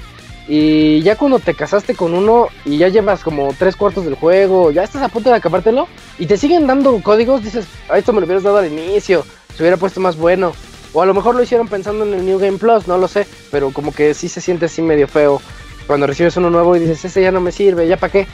Pero tiene algo muy, muy bien implementado. Cada código de sangre que tú te equipas, puedes tú, ¿cómo le llamaríamos? Masterizar o perfeccionar cierta estrategia, cierta habilidad que tú le actives. Y si ya la perfeccionas al full, esa habilidad la puedes usar en cualquier otro código. Entonces eso ya te da una variedad muy amplia para que tu personaje sea como tú quieras. Que si tienes el poder de traer la espada dos manos y dar ataques devastadores en el guerrero, y ya lo llegaste al full, pues te puedes ir al ranger y poder cargar espadas de, de esas pesadas y poder dar los golpes devastadores. Eh, entonces, este, haces un híbrido. Tú generas tu personaje así, bien híbrido, pero está bien porque le da esa Mm, ese plus al juego. También tenemos el, modo en línea. Tiene, este tiene modo en línea como, pues, también como tipo Souls, en donde tú puedes mandar a, eh, solicitar ayuda de alguien. Y está muy fácil, nada más es abrir el menú, solicitas ayuda y eh, es como si abrieras el lobby para que alguien llegara y entre a tu, a tu juego y te, apoye contra un jefe y se va, ¿no? Eh, está bien, no, no, no es invasivo, no, no es mala onda, porque a veces en Souls sí pasa de que te invaden, pero te roban. Llegan y, ah, te voy a robar, ya se van. Y es bien manchado. Eh, no, aquí es así muy amistoso el asunto, no, no se siente mal eh, para nada. Tiene otra cosa interesante que, que es más de Is.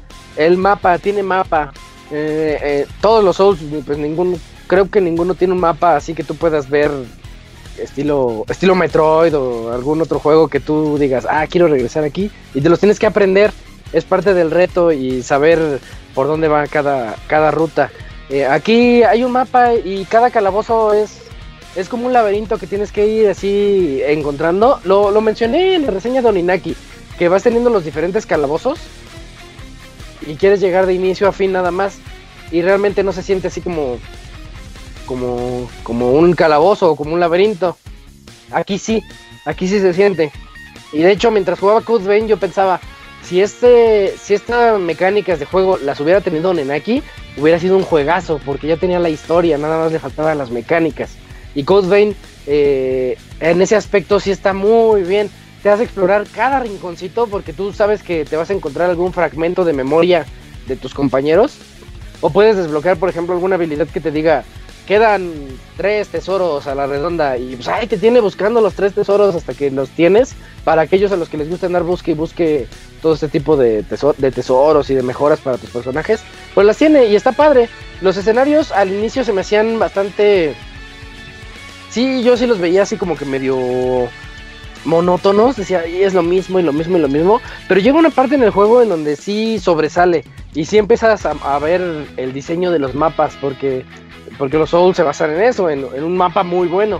Entonces al inicio no lo tiene, pero pues después de la mitad es cuando dices, ay, este mapa ya se puso interesante. Eh, había unos mapas en los que yo me perdía, eh, aunque el juego realmente no te dice a dónde ir, porque te dice, ahí estás ya en el calabozo, sal de ahí o encuentra la siguiente el siguiente arbolito de los que les estaba mencionando de la historia. Eh, y hubo uno en el que sí me perdí y me puse a dar vueltas y vueltas y vueltas hasta que encontré por dónde, por dónde seguir. Y eso está bien en... La verdad eso se pone bueno, porque sí, como que te abre los ojos, dices, no, tengo que poner atención a todo lo que tiene. Eh, su variedad de juegos no es mucha, sí, sí hay algunos que se repiten bastante, pero pues yo digo que está, te voy a decir que está decente. Eh, nada más que lo malo es que siempre es rodar, encontrar el ataque por la espalda y mientras le haces ese drenaje de sangre, eres, eres como inmune y les quitas un montón de barra y así te la llevas. O sea, en ese aspecto, al menos en mi estilo de juego de, de rodar y darles por la espalda, sí se me hizo un poquito monótono. Habrá quienes digan, no, es que de lejos yo le lanzaba magia y ya después me acercaba y cambiaba mi, mi código de sangre para poder darle otros golpes. Pues también se puede, ¿no? Pero así como que la barata, eh, la técnica barata, ahí está. Y sí es muy explotable. Gráficamente se ve muy bonito. Es un juego que yo lo, lo describí como semi-realista. Los fondos se ven muy padres y sí tienen ese aspecto realista. Pero los personajes son personajes de anime de hecho, son puros, este... Um, pues ya, ya saben. Sí, es lo, que quería decir. Son puras monas chinas las que se van a encontrar de todo tipo. Gerson estaría muy contento porque también él entra a los Souls. Entonces ese juego es como para Gerson. Sí, tiene mucho eh, fanservice. Sí, sí, demasiado. Eh, en ocasiones sí, sí dices, ay, sí se manchan porque luego hay una que no es ni mayor de edad, pero ya se volvió mayor de edad. ahí? porque este porque ella es vampira, ¿no? Entonces dices, ay. Ajá, pues. O sea, entonces te pones a pensar, ¿no? si, se, si se vuelve vampira a los 16 años, pero ya lleva como 20 de vampira. Isaac, tarde, pero seguro. Pero no se desarrolló, se quedó se quedó así. Oye, así está la de la entrevista con el vampiro, ¿no? ¿Tiene una onda así? Ah, creo que sí, creo que sí va por ahí la Oye, qué buena película de entrevista con el vampiro. Eh, era Brad Pitt y este. Tom Cruise, ¿no? Sí, Tom Cruise. Sí. Y. Ah, te me olvidó la chica. ¿Cómo te les digo el nombre? Pero bueno, ya para finalizar esta reseña, Código Vena es un título muy bueno. Está muy bueno el juego. Nada más que no lo deben de juzgar como un Soul. Es, es un híbrido y es un híbrido que puedes.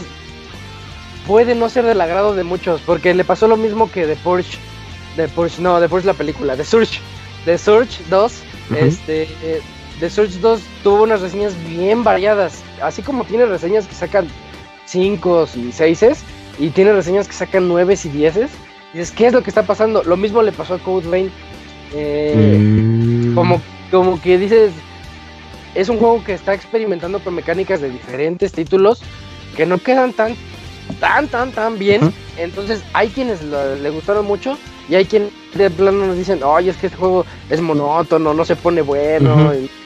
Pero tiene una historia que de, repente sí te atrapa. eh, se, va poniendo más y más interesante la historia. No tanto, les digo, sí, rosa lo cliché. Ya con lo que les conté a ustedes, yo creo que pueden empezar así a deducir todo lo que ocurre y pues sí, va a ocurrir. Eh, eh, pero yo siento que es un buen aporte. Es un buen aporte porque no nos está metiendo al mismo estilo de juego de siempre. no es el juego que se basa nada más en puros parries, como lo era The Surge o como lo es Sekiro, que es bueno, eso es bueno, pero esos son ellos. Este se basa más en jugar al estilo Is, al estilo Is, y eso no lo hace fácil. El juego está bien complicado. Nada más que después de la mitad del juego más o menos, clásico que ya estás como que muy leveleado, se levelea bien fácil. Mm. A lo mejor ahí sí se mancharon porque es facilísimo levelear. Entonces sí, de repente ya estás muy poderoso.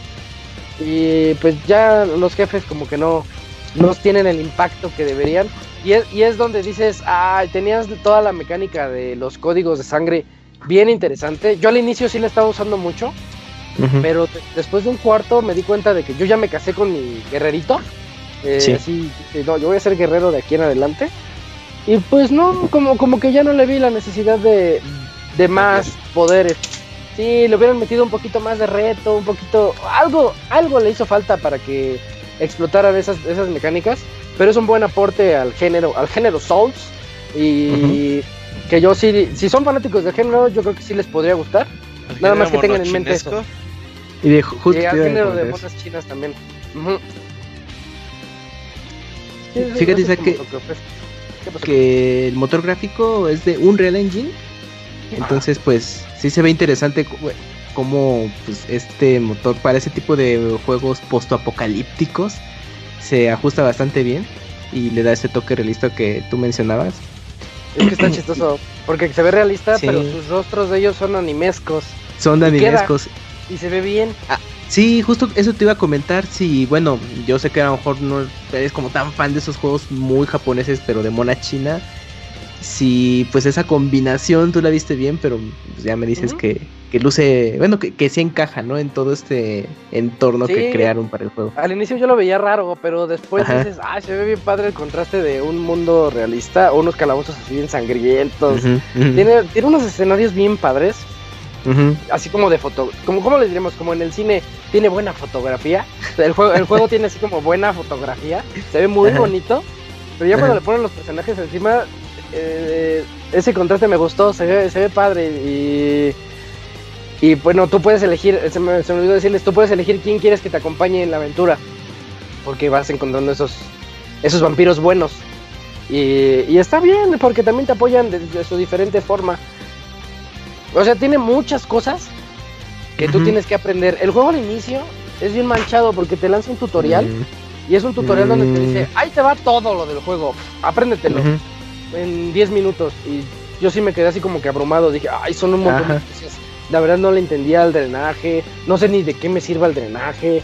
Eh, pero a ver, voy a lanzarme. Y, lo, mejor es eso. Mejor ustedes láncense al juego y vayan aprendiendo así como a, la marcha. Y, encuentren esos códigos de sangre aptos para ustedes. Yo creo que esa es la cuestión. Tienen que encontrar su estilo de juego dentro de Code Vein. Porque es un juego hecho como para todos. Y ya sabes que si haces algo para todos, o si quieres caerle bien a todos, pues no, no vas a caer bien a nadie al final de cuentas. Ajá, eso te iba a preguntar. ¿Qué tan accesible es como para un público muy general? Porque el juego sí se ve que es, eh, por lo que he podido apreciar ahorita con lo que tú has platicado, creo que, creo que para la otaquiza es un muy buen juego de mona china. Pero para un público que, ah, bueno, sí, me late un poquito las monas chinas, pero no soy tan clavado, sí le puede entrar sin ningún problema. O sea, sí pero ahí depende, depende si los de monas chinas buscan algo estilo. ¿Cómo se llama ese? Senra Kagura, por ejemplo. Pues dices, híjole, ya te metiste un juego que está bien difícil en Good Brain. Mm, para ellos. O sea, dices, ¿esto para quién va? ¿Para quién va dirigido? Ya, ya. para otakus y de jugadores empedernidos. Ándale, Gerson. Ajá. Sí, a Gerson le, encantaría Code Vein. Él que sí le entra a todos esos universos Dark Soulescos. Yo creo que sí le gustaría bastante. y yo les repito, este es un juego muy bueno, pero tiene esos aspectos. ¿Qué pasa? dos años siguiendo el juego. Y sí, me, decía, un buen rato. Sí, la verdad, yo sí le tengo ganas, ¿eh? De entrarle. Me llama mucho sobre todo el estilo gráfico del juego. sí, se ve bien padre. Y fíjense muchachos que este juego me da la impresión que va a continuar, bueno, quizás con otras entregas, pero va a llegar a otros medios, porque tiene el perfil de que va, a haber seguro película, serie de anime, o sea, yo creo que en un par de añitos vamos a tener Code Vein así que en Crunchyroll como persona o eh, de que puedas ver este juego, bueno, como que es un universo expandido en otros medios, tiene esa pinta. Pues, puede ser una IP que dure un rato pues, con otras entregas más adelante. Sí, de hecho es un buen comienzo para una nueva IP. Está bien, porque con el. E, es, lo, hicieron los mismos que el God, God Eater. God Eater. Sí, es parte del equipo. Pues está ya ves que salían tres juegos, no alcanzan a pegar como ellos hubieran querido. Y bueno, Bandai Namco sí es mucho de ah, pues vamos a hacer más juegos, ojalá y que si salga una secuela y ya mejoren todo esto que quería sí, que, le, que le mejoren esos aspectos así pequeñitos, pero por, por ahorita que es la el primer intento que hicieron, yo creo que es un buen primer intento. Oye Isaac, bueno, eh, viene con doblaje japonés, inglés, textos. Nada más japonés e inglés.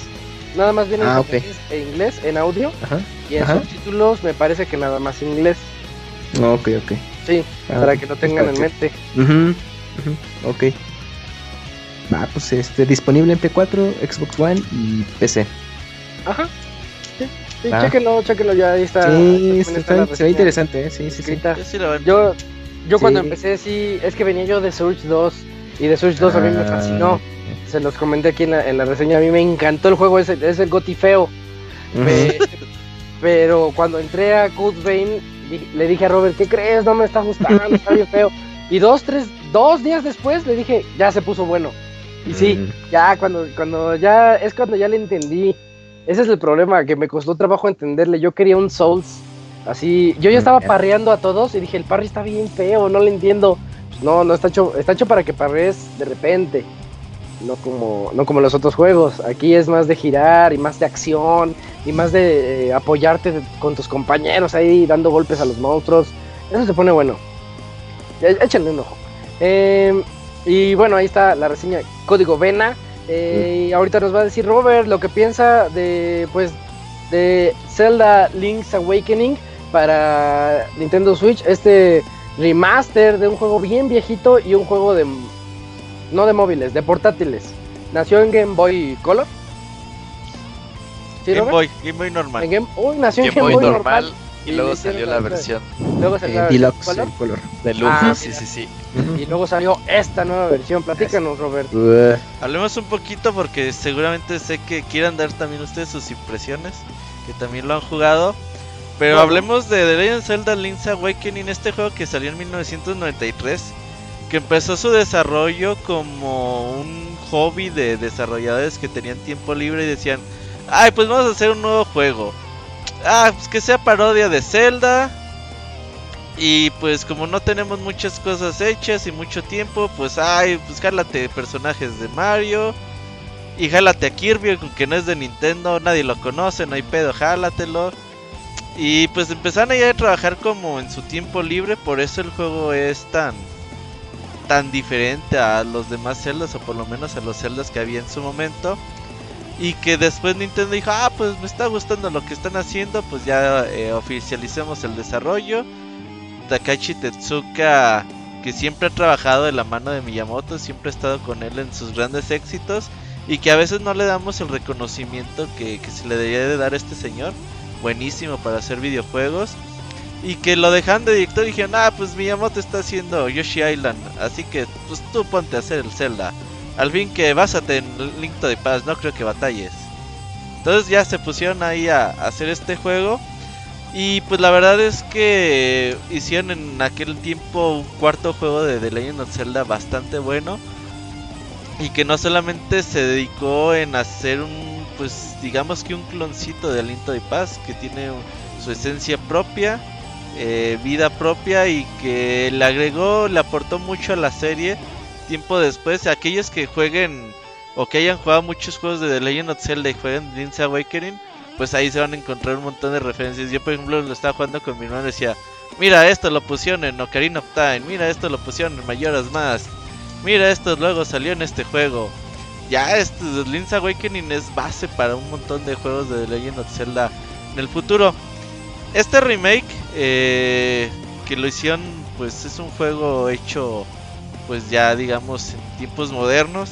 Agarraron todo, todo, exactamente todo lo que tiene la versión original y la pusieron en un juego moderno. Desde cada árbol, cada plantita, casa, personaje, diálogos.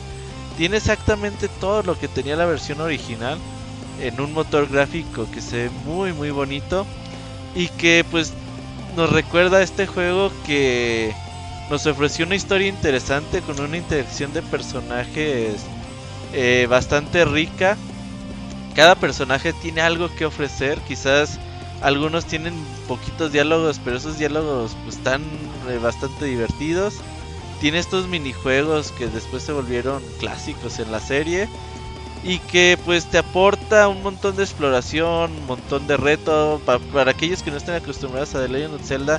Este juego tiene unos acertijos ahí bastante, no digamos complicados porque su complejidad no es alta, pero que sí te van a poner a, pensarle un reto y decir, ah chinga, ¿y cómo le hago aquí? ¿Y si aprieto este switch? ¿Y si aviento esta bola? ¿Y si hago esto? Tiene todo este tipo de, de cosas que tienen los celdas de antaño y que posicionan a las a la serie tan grande. Eh, el juego tiene 8 niveles, 9 niveles, 8 niveles. Y pues la complejidad va a ir en aumento. Eh, empiezas con algo sencillo, pero todo va a ir se va a ir complicando. El mapa, digamos que es pequeño para los estándares de hoy en día, pero para lo que era para Game Boy, su momento era un super mega mapa. En aquel entonces Nintendo no tenía miedo en hacer estos juegos tan complejos para una consola que digamos pues tenía tan poca memoria, tan poco que ofrecer técnicamente, pero decía, no, pues sí se puede hacer, vamos a hacer un pinche mapota, eh, nueve cala 8 calabozos, un montón de corazones que recoger, caracoles, intercambios, etcétera, etcétera, etcétera. Y pues tiene todas estas referencias a juegos de Mario, a Kirby, eh, tiene un montón de cosas que ofrecer de Legend of Zelda Link's Awakening. No es un juego muy largo, pero pues para aquellos que quieran ah, hacerlo al 100%, unas 20 horas, 25 horas, al menos que seas Locuni, que te tardes 20 horas encontrando el desierto, güey. Pobre Locuni. Oigan, ya, ¿dónde está el búho? Eh, no sirve de nada el búho. Y pues la verdad es que le agrega, este, este remake le agrega mejoras de quality of life que le llaman donde pues bueno, ya gracias a que tenemos más botones en esta consola, pues te dicen, bueno, pues ya tienes un botón para el escudo, un botón para correr, ya no es necesario que esos los asignes a un botón como tal. Y bueno, ya tienes tus dos botoncitos libres para tener eh, otros ítems, ya no tienes que estar yendo al inventario a cada rato. Eso es bastante bueno, le agregan... En el juego original son 20 caracoles, eh, aquí son, son 50 eso también está bien. Y le agregan unos muñequitos ahí de Super Mario donde puedes ir poniendo en diferentes casas. y Como pues, amigos. Ajá, sí, te, te diviertes ahí poniendo eh, los muñequitos en, en los diferentes casas. Y dices, ay, ¿este dónde va? Y la chingada.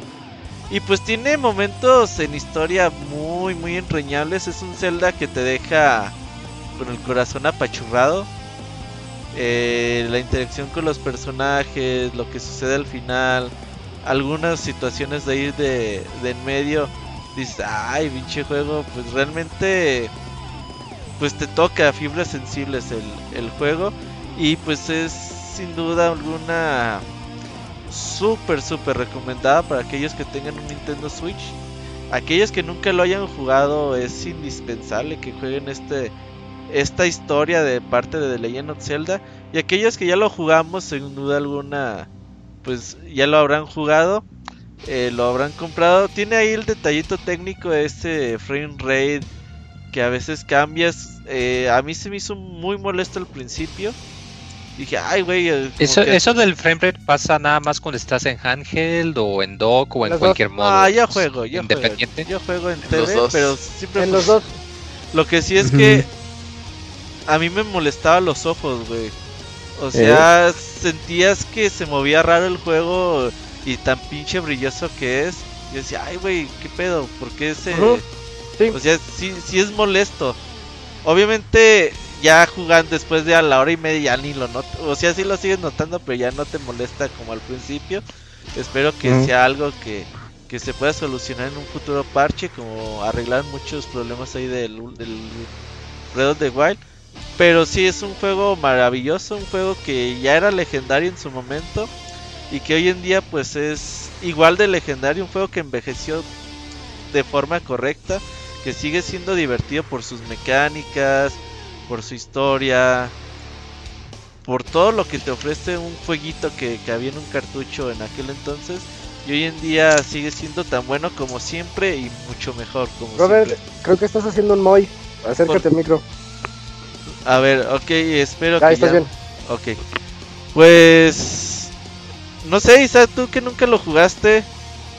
Cuéntanos. Yo nunca lo había jugado. Eh, es la primera vez que juego Link's Awakening ahorita en Switch. Y bueno, lo primero que digo, sí se me hizo caro. Sí se me hizo caro el juego. Pero ya cuando entré a, a jugarlo, ya cuando pasé los calabozos, me metí mucho en la historia. No sé, hay algo que me sorprendió muchísimo yo no me imagino hace veintitantos años, casi treinta, jugando esto en Game Boy. O sea, digo, e, este juego se ve como cualquier juego, cualquier juegazo que saldría este año. Digo, ¿a poco sí estaba igualito antes? Y me decía Robert, sí, es una calca de lo que de lo que se hizo en el otro. Es literalmente el mismo juego. Y yo no me mm. imagino con un Game Boy jugando algo así de así de perfecto. O sea, es, demasiado bonito el juego. Eso sí, si lo hubiera jugado en aquel entonces, yo creo que sí me cortaba las venas o algo. Pero que, creo que ahorita que lo jugué estoy muy contento de, de haberlo jugado. Siento así como que... Mm, pues no me arrepiento de... Ah, ya es cuando digo, no me arrepiento de haber pagado lo que pagué por él porque yo lo compré en digital y en digital está más caro. Ajá. Y si te dan buenas horas. Yo dije, es que es un juego de Game Boy, me va a dar 5 horas me va a dar 5 o 6 horas. Y en esos juegos de Zelda a mí me gusta mucho ir buscando todo, pues son para eso, ¿no? Porque eh, te encuentras al que te dice, oye, necesito que me hagas un favor. Y pues tú decides si se lo haces o no y ya te sigues la historia. Pero para eso son los celdas, para ir viendo qué es lo que pasa. Ajá. Que, te digo, ¿qué estás haciendo? Y sabes, ah, estoy ayudándole a la gente del juego. Digo, ahora resulta que te gusta ayudarle a la gente. sí, en los videojuegos sí me gusta. en los, en los no mato a nadie. sí, y respeto los semáforos. Eh. Yo mucho tiempo, obviamente hay cientos de juegos que me faltan de jugar de, consolas portátiles. Pero para mí Zelda Link's Awakening siempre fue el mejor de todos los juegos portátiles que, que, he jugado en, en la historia. Y sí tienes razón, o sea, yo sí me, yo me sorprendía mucho porque yo también, yo siempre desprecié al Game Boy. Es una consola que no... Muy mal, Robert. Pues es que el pedo era dos cosas, las baterías y que tú veías el tamaño de los juegos y ¿cuánto cuesta? 300 pesos, 300 pesos un juego de esos. pues están bien chiquitos, o sea, tú pensabas que por el tamaño y que te los vendían a igual a los juegos de Super Nintendo y decías, no, pues sáquense.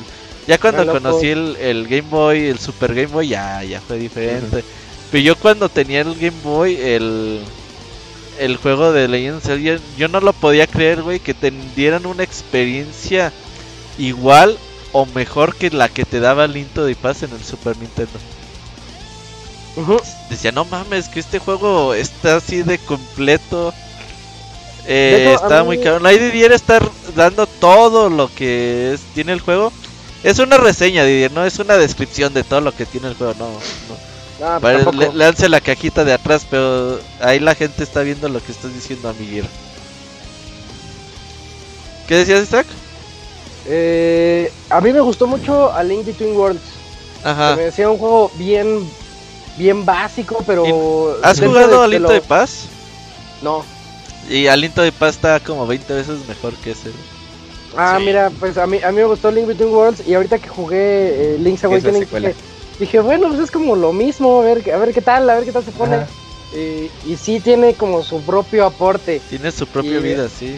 Sí, sí, es algo así bien especial el juego. Yo, acabé bien contento ya al final de, de Link's Awakening. Sí, es la, es la recomendación de todo poseedor de un Switch ahorita. ¿Tú, Kamui, cómo andas en el Zelda? Pues como lo platicábamos en el pre, yo me lo he llevado con más calmita porque yo sé que es un juego realmente breve si te enfocas solo a estar avanzando la historia principal.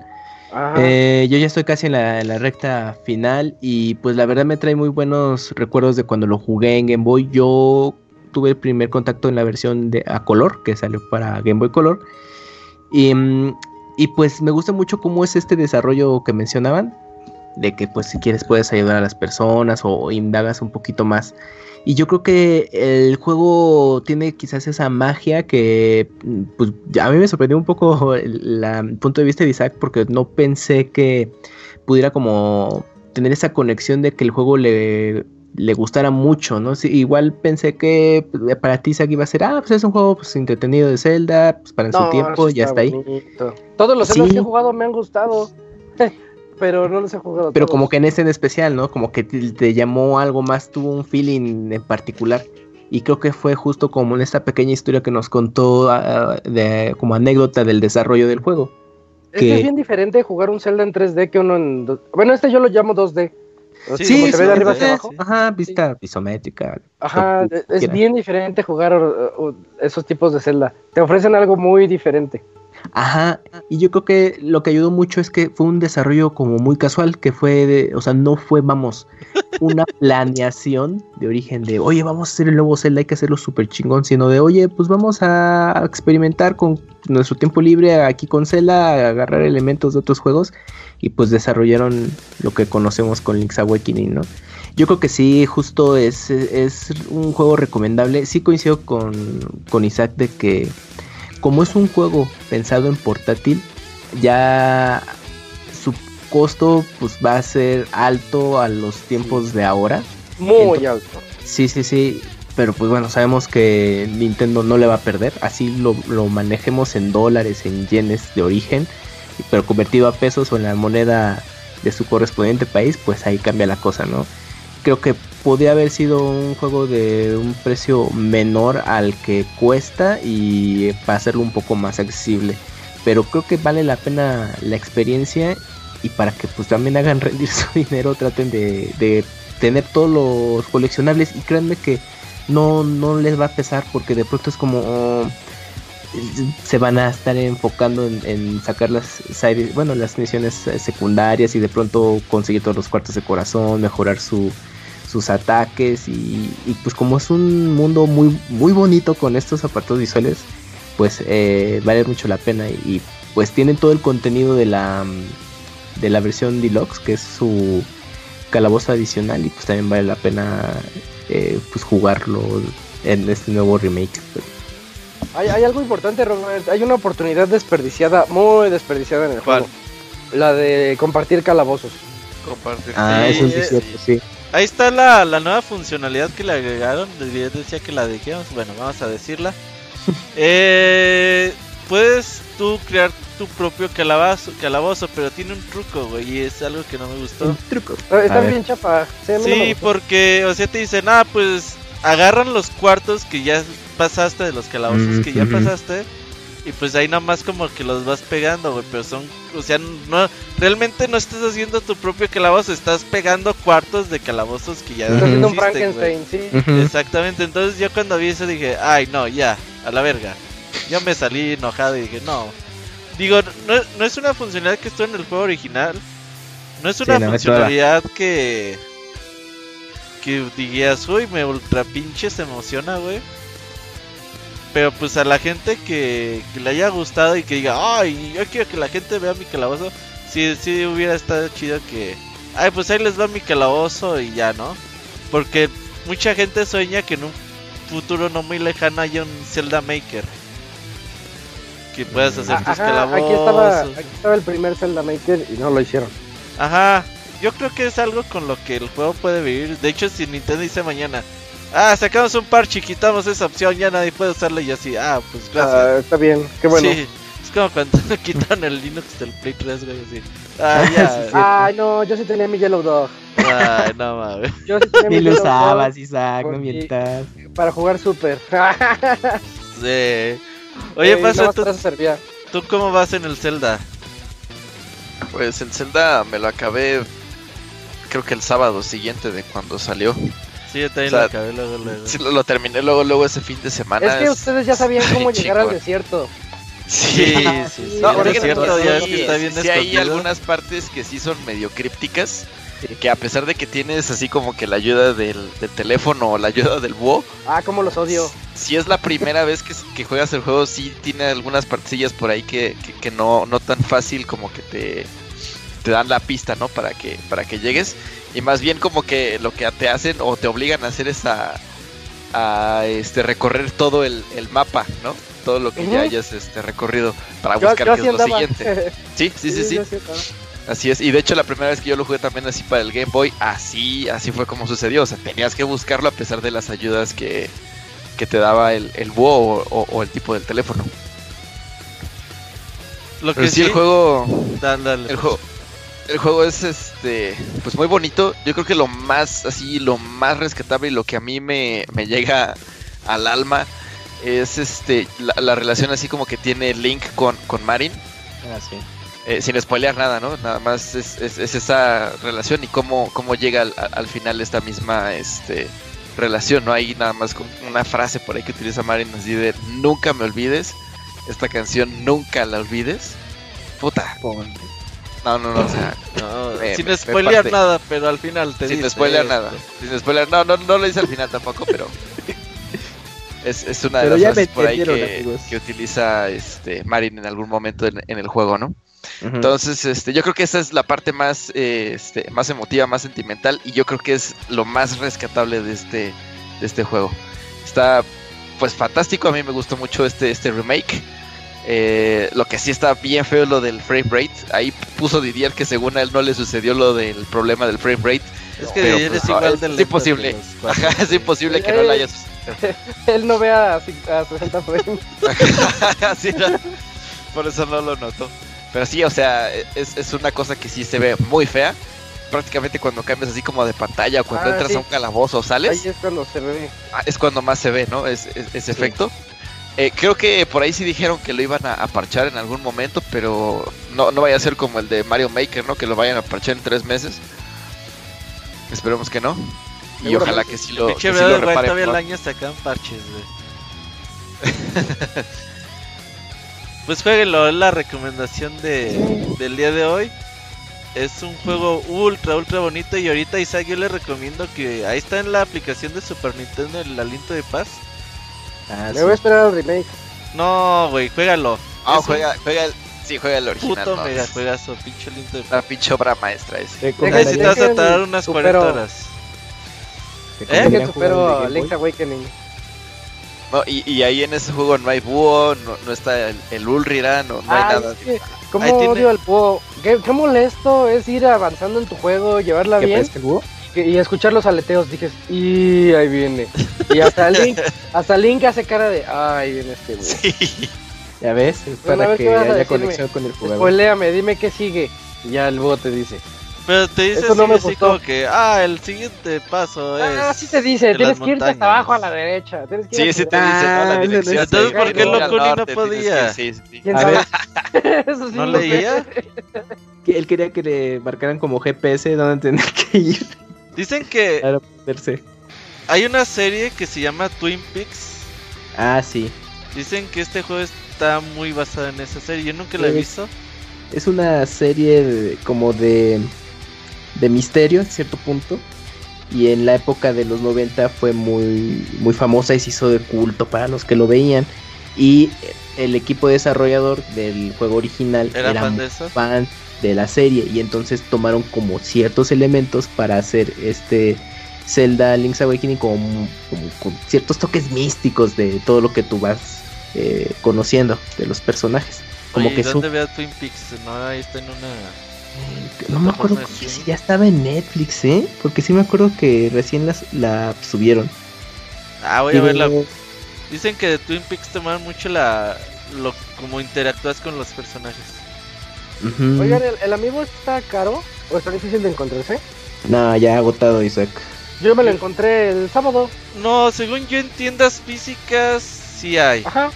Me lo encontré y se me olvidó mandarles la foto de que me lo había encontrado. Ah, sí, ahí, sí. Donde no hay es en Amazon, pero en tiendas ah, físicas según yo sí hay. Ah, mira, bueno. Entonces Está sí pueden encontrar el amigo. y ahí pueden guardar los, los Prefiero el de Wind Waker. Ah, mira, Robert, el dato de Twin Peaks está disponible en Netflix. Ah, la voy a ver, nomás por ese detalle. Porque es que el creador.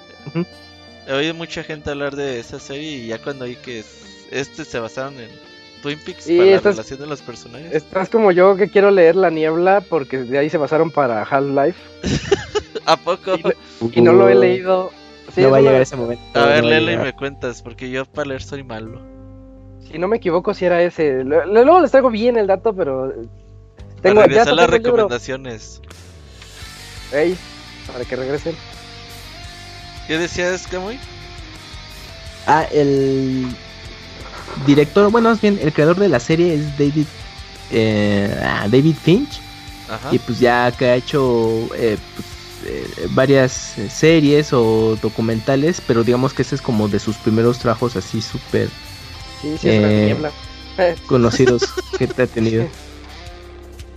Sí, veanla, está, les digo, disponible en Netflix, entonces eh, si les llama la atención después de escuchar la reseña, denle una oportunidad. Pues sí, la, vamos a ver. Jueguen Zelda, Link's Awakening, de lo mejor de este año, sin duda. Obviamente, como ya lo jugamos hace un chingo de años, no puede ser candidato a nada, güey, más que a juego muy bonito. a ver, aquí va una pregunta. El buen juego del año. Sí, el buen juego del año. ¿Jugarían el, el original que está disponible en consola virtual en 3DS o ya se quedan con el remake? No, ya remake. No, a mí, a mí el original me sigue gustando muchísimo. Yo tengo un montón de ganas de. Hasta me metí a Amazon a buscar a ver si me compraba el original. Ajá. Porque en serio, yo quedé fascinado así de que a poco esto es tan viejo.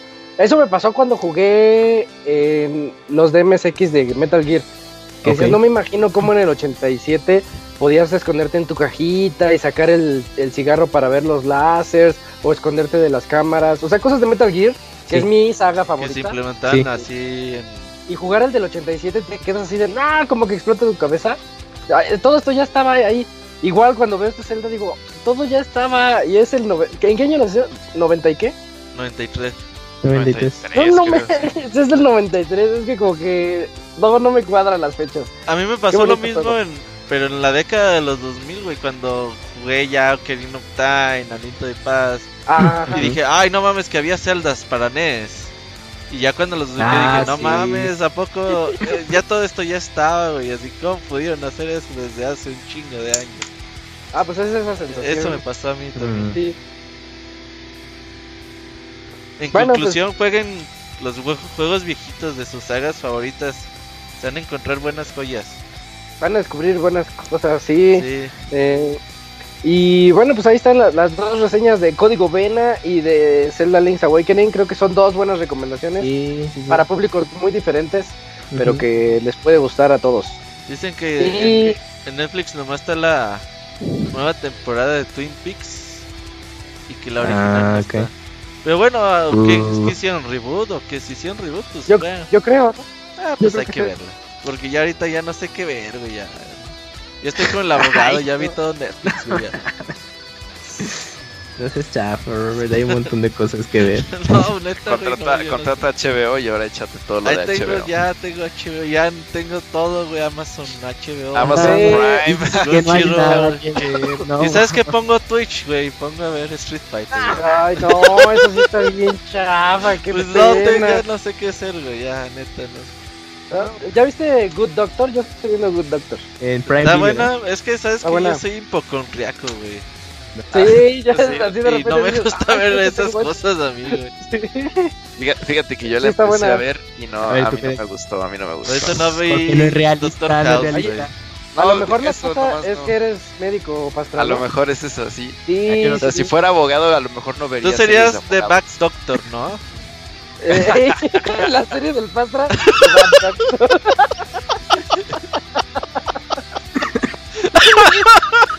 esa sí la vería, amigos. Doctor House, ¿la viste? ¿Eh? Doctor House. Sí, este, pero no toda, o sea, como que de repente algunos capitulillos por ahí separados. Eso sí me gusta, fíjate. Pero sí ha de ser eso, que a los médicos no les gustan las cosas de médicos, porque ves los errores. Por ejemplo, a mí no me pongas a Dastra porque veo tantas cosas mal hechas. Ajá, ok. Eh, bueno, pero y, por eso, yo ya voy yo ya voy pensando así en otras pues, eso no es cierto. ah, sí digo, ay no, la regaron, salen con los escuelas. A lo mejor eso te pasó, pastor. Ah, sí, a lo mejor. Yo como ignorante de la medicina me gustó. Eh, bueno, ya, dijimos las reseñas, pues vámonos de una vez a los saludos de esta semana, que sí tenemos ahí unos cuantos. Vamos. Manda tus saludos y comentarios a nuestro correo podcast.pixelania.com.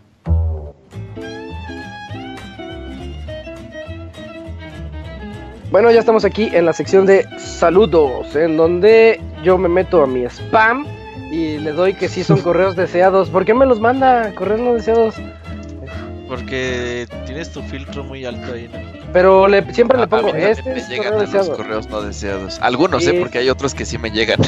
A mí ya no me llega, güey, ya de plano, ya no sé qué. Hay como cuatro o cinco que, que ya, ya ahí tuve que filtrar. Pero mientras, el Cam siempre está ahí listo para esta sección. Ayúdanos, ¿no, Cams? Claro, Isaac, mira, el primero es de Darío Hernández. Y dice así: Disculpen mi torpeza. Hola, Pixebanda. Como soy muy torpe, mandé mi correo al mail de Pixel equivocado. Para no alargar, les dejo el mensaje que les mandé, esperando puedan leerlo. Al de promociones, ¿no? Seguramente. No, yo vi el de promociones. Ah, les mandé esos boletos a los de promociones. Ah, bien, uh, espero Gracias, que hayan visto. culeros de peri... No, no es cierto. Bien, el broma. bueno, el mensaje dice así: Saludos, Pixecuates. Trataré de, de, que mi correo sea lo más corto posible. Quiero ver si me pueden ayudar con una duda que tengo. La reseña de Oninaki que realizó Isaac me gustó mucho y quiero hacerme con el juego, pero investigando me di cuenta que eh, Occidente no cuenta con la versión física, así es. ¿Qué les digo? Soy de esos amantes al antiguo que les gustan sus juegos físicos y los cartuchos de Switch me ponen más caliente que el Kamui cuando ve al panda en persona una tarde de verano. Por lo, por lo que pretendo importar el juego, pero solo lo encuentro en Amazon Japón y Play, eh, PlayAsia. Yo nunca he usado estos medios para comprar, pero en podcasts anteriores uno de los miembros del staff dijo que había cancelado todas sus eh, preórdenes, incluyendo Amazon Japón, por lo que si me pueden orientar se los agradeceré. Cosas como el tipo de cambio, si uso débito o crédito, ni siquiera sé si mis tarjetas funcionarán y con qué paquetería llega a México, ya que soy enemigo acérrimo de correos de México. Gracias de antemano y espero que sigan con el podcast muchos años más. Postdata, señores señoritos, ¿podrías mandarme un Yoshi Pinin con, con voz profunda y rasposa de señora de Polanco? Eh, Yoshi Pinin. Postdata 2. Isaac, mándame un beso otro lado para sobrevivir mi jornada laboral. Mejor le mando un saludo. Saludo. Jorge se muere. Un saludo muy masculino. Pues consejos sobre comprar en Amazon Japan o alguno de ustedes que ya lo ya lo hizo, ¿no? Robert, Robert. Sí, no, no, no tienes ningún problema, acepta tus tarjetas sin broncas, nada más que tu cuenta de Amazon global no sirve ahí, ocupas hacer tu, una cuenta ahí. Eh, ahí tiene Amazon Japón, tiene su versión en inglés para que pues, no batalles. Y eh, no tienes ninguna bronca, Amazon Japón te te calcula los impuestos y aplica. Eh, la paquetería no, no, hay bronca. si compras, yo creo en una semana, semana y media ya lo tienes en tu casa, no hay bronca de paquetería ni nada. Que nada más que no, no pasa nada. Y si, no te llega, te regresan tu dinero. Nada más que confirme si Oninaki físico sí incluye eh, textos en inglés. Y eso sí no lo sé. Porque, oh, ¿quién sabe? Porque Square Enix sí se caracteriza de que luego sus juegos eh, en japonés es texto japonés, Y los occidentales son los que tienen todos los idiomas. Pero hay, hay algunas excepciones. Por ejemplo, el de I Am Setsuna. Eh, la versión física japonesa sí, incluye textos en inglés. Y es el mismo desarrollador, así Es el mismo. Entonces, puede haber ahí una esperanza, pero nada más que sí se asegure, porque si no se emociona, lo Yo pide. Yo ni Naki en Amazon México, güey. ¿Le importado? No. O sea, vi la preventa una vez. Deja ver si. Ah, Creo que ya se agotó. es que está agotada, güey. Creo... que. Ese es el pedo, está agotada. Mm. Pues igual sí sale la versión física americana, pero mucho después. Porque sí está registrado en Amazon. deja ver si el gringo lo tiene. Bueno, síganle y ahorita les digo. Ok, pues ahí van los tips para Darío Hernández. Nada más checa ese dato. Sí, hay que lo. El idioma. Sí, porque eso es importante en un RPG. Bueno, yo tengo el siguiente correo de Metal Kalos que nos dice: eh, Saludo con café. Eh, hola, mis queridos amigos de Pixelania y Pix Escuchas. Espero todo esté muy bien en sus vidas pasaba a darles un caluroso saludo. Por mi parte, en el mundo del gaming, ando jugando Marvel's Spider-Man. Por fin lo comencé. Tetris Attack, que no he pasado del sexto, y Katana Zero. Pregunta, si solo pudieran comprar un juego entre Dead Stranding, Cyberpunk, Last of Us 2 y Final Fantasy, ¿cuál escogerían? Pues, Está difícil. No, qué difícil. pero Last of Us. Es como ir a la segura, ¿no? Es que yo me. Sí. El remake me llama la atención. Pero sí, Last of Us 2. Porque el remake va a ser solamente la, una parte del juego completo. Exacto, el Final, ¿te refieres a Final Fantasy, no? Sí, el remake. Mejor sí. Eh, Cyberpunk, pues se ve bien padre y todo, pero yo sigo viéndolo como un. Ay, se me fue el nombre de. Un Deus Ex. Sigo viéndolo como un Deus Ex muy bueno. Y Death Stranding no, creo que nadie le tiene fe aquí. Yo, yo le tengo fe, amigos. ya falta bien poquito, Robert, para Death Yo lo voy a reseñar, chingue a su madre. Uy. Hay que jugarlo. Porque quizás le va a dar un 10 de mala gana. Eh, le va a poner un 10 así de que no debería existir, pero... no debería existir, pero, está bueno. Eh, nos pone postdata 1.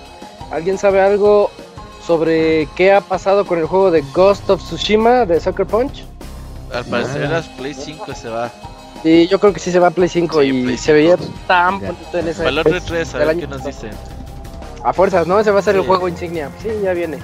Eh, Postdata 2, apoyo la idea de del Pix Escucha de hace una semana donde pide un especial de Hollow Knight. Sería brutal. Abrazos, parceros, desde Medellín. Estaría bien buena ese de Hollow Knight. Es que, ¿sabes qué? Lo dejé como al 85%, no lo he acabado. Pues sí, y la bronca es que cuando regrese. Ya, se me olvidó el mapa, güey. Ya se me olvidó el mapa. Ah, vuelve a jugar. Sí, no, sí. terminando lo hacemos especial. Va, va, va, eh, y ya, ese es el correo de Metal Carlos. Y estabas al eh. él también lo jugó, ¿verdad? Sí, sí lo acabó y le gustó. Oh, sí es cierto, él andaba bien fascinado. Eh, Pastra, ayúdanos con otro mail. Pues tenemos aquí el de Hopper 007. Ese sigue. Dice, bonitos recuerdos. Muy buenas noches equipo de Pixelania, espero que su fin de semana haya sido agradable. El otro día me metí a jugar juegos de Super Nintendo a mi Switch y me dieron ganas de jugar Super Mario World, el cual es mi Mario favorito de todos los tiempos. Mientras jugaba me llegó un recuerdo agradable cuando estaba en la primaria, llegaba a mi casa por las tardes, después de comer me daban dinero e iba a una tienda que estaba a una cuadra en la cual tenía una maquinita no recuerdo si tenía más juegos o solo Mario, pero yo siempre, sin falta, todos los días iba a comprar mi bolsa de rancheritos y me los comía mientras jugaba Super Mario World. ¿Alguno de ustedes tiene un recuerdo agradable con algún videojuego?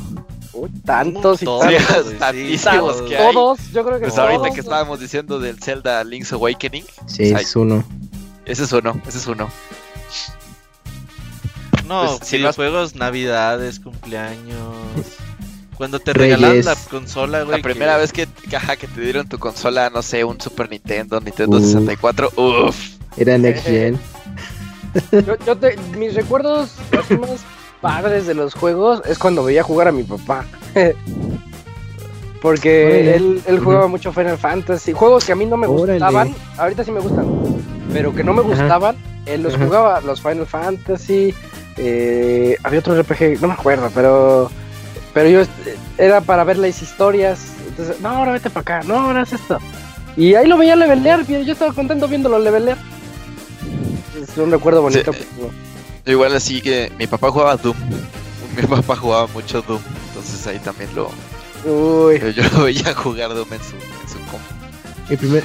ya me acordé que mi primer contacto, bueno, con videojuegos de Nintendo fue con los Game Watch porque yo quería así el Super Mario Bros. de NES. El viejazo. y todavía vendían los Game Watch aquí en México porque llegaron un poco rezagados. y entonces yo decía, no, ya, vale millones. Y entonces yo decía, no, es que yo quiero jugar el nuevo Super, el, Super Mario Bros. de NES que ya estaba. Y estaba ya Mario Bros. 3, entonces imagínense. Y, ah, y el Mario Bros 3 yo lo conocí en un arcade que había cerca de un, un restaurante. la escuela eh. Y entonces ya decían, no, pues a ver, pues está, ahí está el Super Mario Bros. Y era un Game Watch. Y yo, ay, pues no es lo mismo, pero me lo puedo llevar a todos lados. Entonces ese es pues, el recuerdo que tengo. Todavía lo conservo ahí, el Game Watch funciona y eso. Yo tenía un, un, Game Watch pirata, güey, que era... Ajá. Que traía el jueguito de, de que van cayendo de unos edificios. Ajá. Y tú tienes como que cacharlos, güey. En el juego de los Game Watch es como el del hospital que caen que se está incendiando el hospital y se avientan. sí, sí, sí, recuerdo. Entonces, no, güey, yo este pinche juego lo jugué miles de veces superando récords y la chingada, güey. Yo me gustaría tener mucho ese Game Watch. Y tenían a la. Oh, yo me acordé de otro, de otro, me acordé de otro recuerdo cuando un tío mío tenía el Metal Gear en español, Metal Gear Solid 1 en español, o sea, todo Ah, claro, claro, en gallego. sí. Que tenía doblaje gallego, ¿verdad? Sí, bien feo, eh, pero estábamos ¿Tenía fandub? Este en español. No, no era oficial, era oficial. Porque eh, PlayStation en España entró, bueno, tenía distribución oficial y para para combatir todo, todo el rollo de piratería en España en aquellas épocas, localizaban los juegos y Metal Gear llegó eh, unos meses después del lanzamiento americano y decían, no, es que este, este es el videojuego de PlayStation. E hicieron la, todo el casting de doblaje en español, contrataron al elenco famoso de España. le dieron mucha promoción. Entonces el juego eh, llegó para los españoles con doblaje en castellano, textos en español. Y aquí, gracias a la piratería, si quieres jugar Metal Gear en español, era esa versión. Sí, y no tenía memoria, no, no tenía su, su, memory card. Le dije, entonces me lo voy a tener que acabar hoy. Y ahí lo, empecé y me, me lo, eché todo en español para que lo viera mi tío, porque eh, él no lo entendía. es, que, es que no lo entiendo, como que avanzo y me matan, y pues es que desde que no te vean. Y, pues los buenos tiempos, ¿no? Este, me acuerdo de ese día. Tu tío no tenía los International Superstar Soccer con la liga peruana. no, esa que. Eh, ibas con tu primo y. Ya tengo el de la liga peruana. Y no mames, ¿Qué? ¿Qué? Era, modificados. no me tocó peruana. pero mexicana sí había, ¿no? había mods. Había mods de International Superstar Soccer con equipos mexicanos. Sí, cada cosa. O sea, sí, nos tocaban los videojuegos por acá. Con mods. Lo que ahora conocemos mods no oficiales. Al Moy le traban los mods. Ya se fue el Moy, por cierto. Ya, ya, ya, se fue. Y eso que el Moy no trae jet lag. y llegó temprano y toda la cosa. Y se va temprano. Le pegó el tercer piso. ¿Ya, ¿Ya acaba el correo? Ah, pues ya nada más pone aquí, sin más por el momento, les agradezco su tiempo y el esfuerzo para mantener su sitio y hacer estos podcasts. De verdad que son los mejores. Los estaré escuchando y hasta la próxima. Muchas gracias. Muchas gracias, muchas gracias. Te toca que vamos. Ok, el siguiente es de Mario Gregorio Sánchez Álvarez y dice así: Su lechita y a dormir dos. Ay, güey, ¿cuál fue el primero? ¿Cuál fue la uno? Ajá, ¿cuál fue el primero? Bueno. Buenas y frías noches, pixefurros, pixefurras y pixefurres. Y a todos los demás. Ahora que estamos a unos días de la salida de Bebé Simulator Uber Eats, Incontinencia Soul Caminata Simulator, nuevo género Stranding. ¿Cuántos de ustedes no lo comprarán? Pixemoy. Pixemoy no cuenta porque pues, solo lo pone en el carrito y no lo paga. Él no compra nada. Bueno, no, sí, The Witcher, que aparte. Ah, yo mí que, ni lo que ya bajó, ya bajó de precio, ¿no? Pero sí compró el Witcher o no? Pues dice que sí. Oye, ya va a salir, ¿verdad? En noviembre. La otra semana. No, no la otra semana. Sí, no, ya, ya próximamente. Ah, ya en octubre sale. Órale. Sí. Hoy va a ser la reseña en exclusiva de The Witcher Switch. bueno, pues lo comentamos, ¿no? Que sí, a cierto punto de y nos interesa y veremos si es. Es morbo, nada más así de que rayos. Exacto. Ok, en el podcast anterior mencionaron qué juegos le sacaron las de Cocodrilo, por lo que la pregunta es para Pastra, si es que aún está aquí, sí, aquí está. Y para Dakuni, Dakuni no está.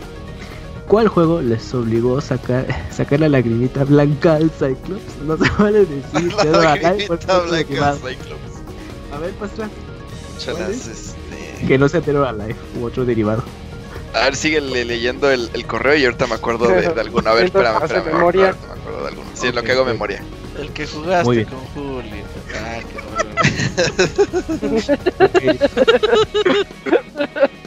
Camuy, ¿conoces a Sonic Fox? Es un jugador de Smash. Eh, le encantan los juegos de Nintendo. Es furro, es gay y además es un negrote. ¿No crees que es tu pareja ideal? o llevarás, vir o llevarás virgen al matrimonio con el panda. Nada de eso. No lo conocí hasta que ganó el torneo de Dragon Ball el año pasado, ¿eh? Así ah, que. debe ser tu. Debe ser tu modelo a seguir Sonic Fox. No, no, imagínate. Fox, sí, sí, sí. ¿Cómo va a doler esa botarga en el, en el Evo todo el tiempo? Nada. Y luego le presta el, la cabeza a los demás así para que. No, no, no, Robert, para tus problemas de insomnio, ¿por qué no pruebas la leche del Capitán América? Ah, sí, sí. No, prefiero tener problemas de insomnio. Seguro es el Capitán América. Deberías intentarlo, Robert. Igual te calmas los nervios. y canta la siguiente canción, por favor. A ver, duérmete, Robert. Eh, a ver. Bueno, a ver, lo voy a leer tal cual porque no me suena, ¿eh? Duérmete, Robert, duérmete ya. Ah, sí. O viene el furro y las patas te jalará.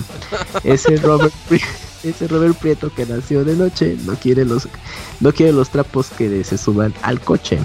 Robert, duérmete, eh, no, duerme, duerme. Uno, dos, el furro se acerca. Tres, cuatro, el trapo, el trapo te acecha. ¿No es Ese es de Freddy Krueger. A ver. Robert duerme, duerme. Uno, dos, el furro se acerca. Tres, cuatro, el, el trapo te acecha. Cinco, seis, el pata te manda fotos de su cara. Siete y ocho, el furro te Nueve, diez, nunca dormirás. Para las cochinadas que comen, les comento que descubrí los tacos de cajeta de aguacate en tortilla de maíz. Y esto lo lo come una chica que conozco cada que visita a Andrés. Guiño, guiño. No mames. ¿Qué carajo? Ah, se pasan, ¿eh? se pasan. Que tengan una linda noche, que se les suba el furro y el muerto o el trapo. Felices juegos y que tengan una gran semana. Postdata, que Dakuni muy me manden un Pikachu al unisolo y un aplauso triple. No, pues Dakuni no está. Pero. Pero seguro te lo manda. Sí, segurísimo. Donde quiera que esté. Así es. ¿Ya te acordaste, Pastra, del juego? Sí, ya, ya me acordé, ya me acordé. A ver, ¿cuál? La primera vez, yo creo que fue este Marvel contra Capcom. ¿Eh? ¿Eh? eh yo elegía mucho a Morrigan. Ah. por la, la, la, imagen que sale cuando. Ya, ya ves que sale una. La imagen del personaje cuando ganas, ¿no? Te refieres, sí. Sí, y esa pose que tenía Morrigan, no mames, como que nada más elegía a Morrigan para poder ver esa, ¿No, esa te pasaba, Pastra, que hasta te alzabas así como, creo que si me levanto se ve más? Sí, ajá, sí. así lo hacías de, de, en la secundaria, yo creo. si lo ves de arriba hacia abajo, se ve más. Ajá, ajá, ajá. No, sí, esa, esa, imagen sí la tengo quemada aquí en mi cerebro, eh, te lo juro. fue, fue, con ese juego, fue con ese juego. Ok. bueno, más recuerdos de videojuegos. Sí. Eh, yo tengo el siguiente correo de nuestro amigo el Chachito. Tenía rato que no nos escribía, ¿verdad? Eh. No vaya al School Fest, el Chachito.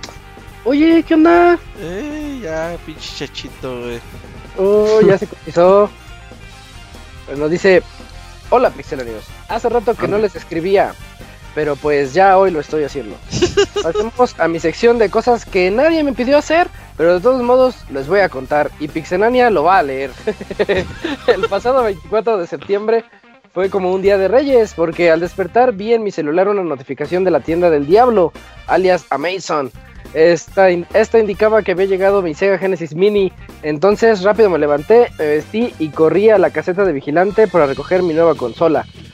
El juego por el que me por el que me hice de este Genesis Mini fue Mega Man Wily Wars y ya terminé los tres juegos de esta recopilación. Mini reseña de Mega Man Wily World. Es un juego que recopila los tres primeros juegos de NES con gráficos de 16 bits.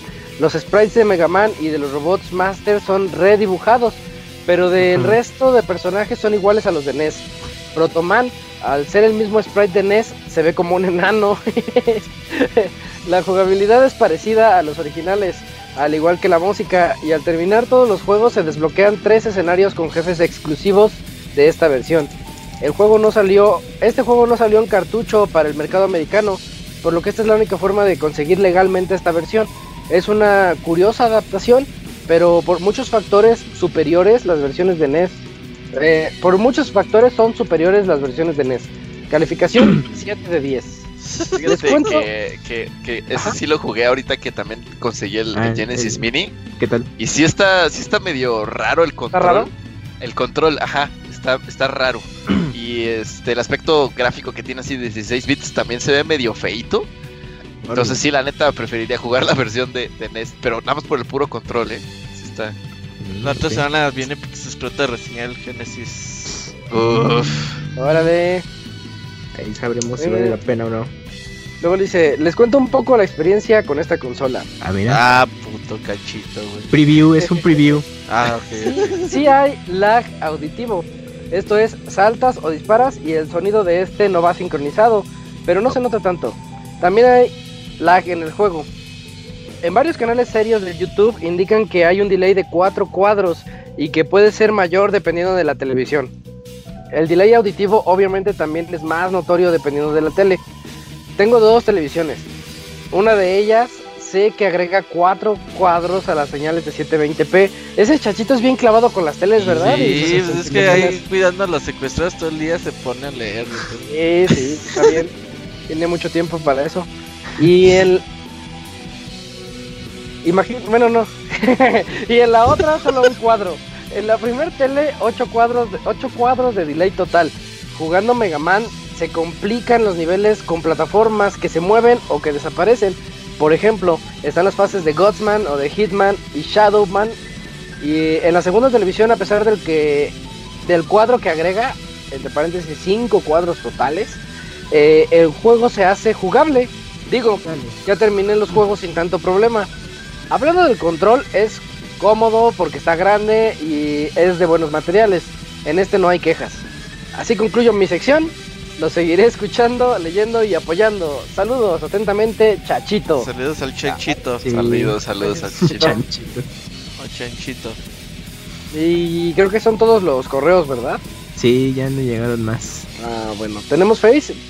Sí, ¿no? Ya no ponemos face. Ya no hay face. Ya no, porque nos estaba diciendo ahí Gaby de que ojalá lean su comentario de face. Ajá. A ver, voy a ver si hay algo, de face, no sé. Es que como se agregan los mensajes de los stream, entonces pues ya se pierde ahí los, los mensajes en específico. no hay nada. Ah, bueno, pues Gaby, aquí están, mira. Gaby escribió Ay, Pastra, no te vayas a aventar una reseña. Y espero... no, no, pero ese no, no, ese no es. Fue parte del chat. No, yo no sé dónde haya puesto. Yo creo que. Lo escribió en el chat, ¿no? Y, nos... y qué mal, ahora ya no podemos leer los de Facebook. Sí, no. ahorita con esa nueva dinámica. Es, que ya ves que las nuevas tecnologías a veces traen ciertos cambios. Que mande correo con su comentario. Sí, sí, sí. Y era, y era de ley siempre eh, su mensaje de Gaby. sí. Bueno, eh, anuncios, Robert. No, no, no, tenemos semana al parecer tranquila, pero viene este juego de Lab Zero, el Indivisible. Ah, sí, que el, que le traía muchas ganas a Kuni el otro le fue bien, le fue bien ahí en reseñas Que se parece a. Ajá. Le fue bien y... Oye, pero es RPG por turnos, ¿verdad? Lo estaba checando hoy. Ah, no me acuerdo, güey. Es que se ve, se ve bien dinámico y bien de acción. Y Chain entras a la pelea de RPG por turnos. el Locuni este, ya lo tiene, ya lo anda jugando, hay que nos Es todo. Pero ¿qué haces con lo mango que es Locuni, güey? Locuni si no es un juego de celular, güey. No, nomás no, eh. Y un juego que te eche porras, ¿no? Bien, vas muy bien, dame dinero. Ajá, te, salió un, personaje cinco estrellas, güey. Felicidades. Eres el mejor. Sí, ya, sí. Pero bueno, a ver qué nos cuenta. O sea, ese juego de los caballeros del zodiaco. Yo ah, lo bajé. Mucho ese. Lo instalé y todo. Y tiene voces originales y música y. Tiene ahí como la historia, pero. Yo vi el sistema de juego y dije, ay, ya, no, a la verga. Oye, una pregunta, Robert. Eh, de lo poquito que jugaste, ¿la música es de la serie? Sí, la serie, sí. Pero la, la mismita. Sí, claro, con, arreglos y eso. Ah, y ahorita estoy perdiendo mucho tiempo de mi vida viendo. Así pones en YouTube como Chaca de Virgo. Y hay un güey como que pone la recopilación de todos los momentos de Chaca de Virgo en la serie, güey. Son videos como de una hora y media. Ajá. Y ya me los quedo viendo, güey, así, ay, tengo que trabajar. Che, Robert. Como dato. En, Netflix ya está disponible otra vez la saga de Hades, pero creo que en los próximos días ya va a estar la serie completa de los caballos del zodiaco. Entonces, sí, sí, sí, yo también la. ¿Quieren revivirlo? Si quieren revivir eh, otra vez esos momentos, pues ya va a estar. Yo nunca la he visto igual y ahora me, me animo a verla. Chécala, chécala. Pues ya en Dragon Quest Special no. Ah, el de. Sí, no, el de, el de Switch ya el año pasado reseñaste el de Play. Oye, pero qué bien le fue en Metacritic. Sí, y ni Square Enix nos mandó el juego, no es queja, ¿verdad? y, ah, y, pues no tenemos el juego para reseñar. Y creemos que los cambios no ameritan hacer otra reseña igual y actualizamos la que tenemos ahí en el sitio. Oye, vi que te deja cambiar del mundo de 8 bits al mundo así bonito. Así va a ser la de 3DS, güey. Ah, está re bonito ese. la de chido el, modo de, eh, de, 30, de 16 bits, modo clásico, está chido, eh, está, está bastante bonito. ¿Tú lo tienes, Pastra? Sí, yo lo tengo. Y luego, no mames, Pastra. Es para que yo lo vea reseñado. reseña del ganso, reseña del Dragon Quest. no mames. Pues de la jalada del ganso. oye, oye. ¿Qué? ¿Cuál? pues, pues para la próxima semana, ¿qué, Rífate, pasa. No, no sé. Es que Julio tiene ahí Demon Rust Machine. No, no, pues que. Si no acabas en 5 horas. Ese y juego tenemos ahí reseña pendiente del abogado y así. Hay muchas cosas que hablar en los próximos días. y de, Dragon Quest llevo 5 horas precisamente, Kamui. Pero pues nomás vas a reseñar los cambios, no el juego completo. la música, eso sí, está superior. a la versión de, de PlayStation. ¿La cerveza? Sí, yo sí lo quiero, yo sí quiero el de orquestada. Uf, la cerveza. La versión orquestada, sí. Sí, yo también le quiero entrar. Pero yo quiero jugar en el Play 4. Pinche Switch no me gustan sus ah. gráficas. La Switch es la efectiva, Robert. Ah, quiero las gráficas chingonas. Ay, 4K. Ni siquiera tengo Play Pro. No, no tengo Play Pues mil, mínimo 1080p, güey, ya la verdad. Estables, estables. Ajá. Bueno, a ver qué. Pues, todos nos vemos la próxima semana, amigos. Ahí, a ver, que eh, pues nos escuchamos el siguiente lunes, lunes 14 de octubre, pero pues por lo mientras en este Pixel Podcast estuvimos el Moy, que ya se fue, eh, Pastra, Camps, Robert y yo, que soy Isaac. Nos escuchamos de hoy en ocho. Adiós. Bye, Hasta la próxima. Bye. Bye.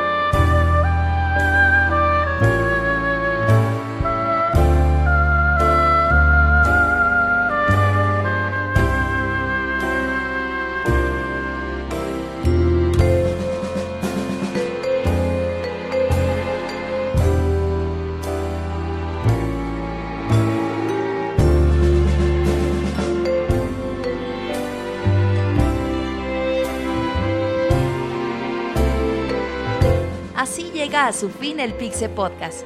Los esperamos la próxima semana con un nuevo programa. Búsquenos en iTunes como Pixelania y descarguen este podcast. Muchas gracias y hasta la próxima.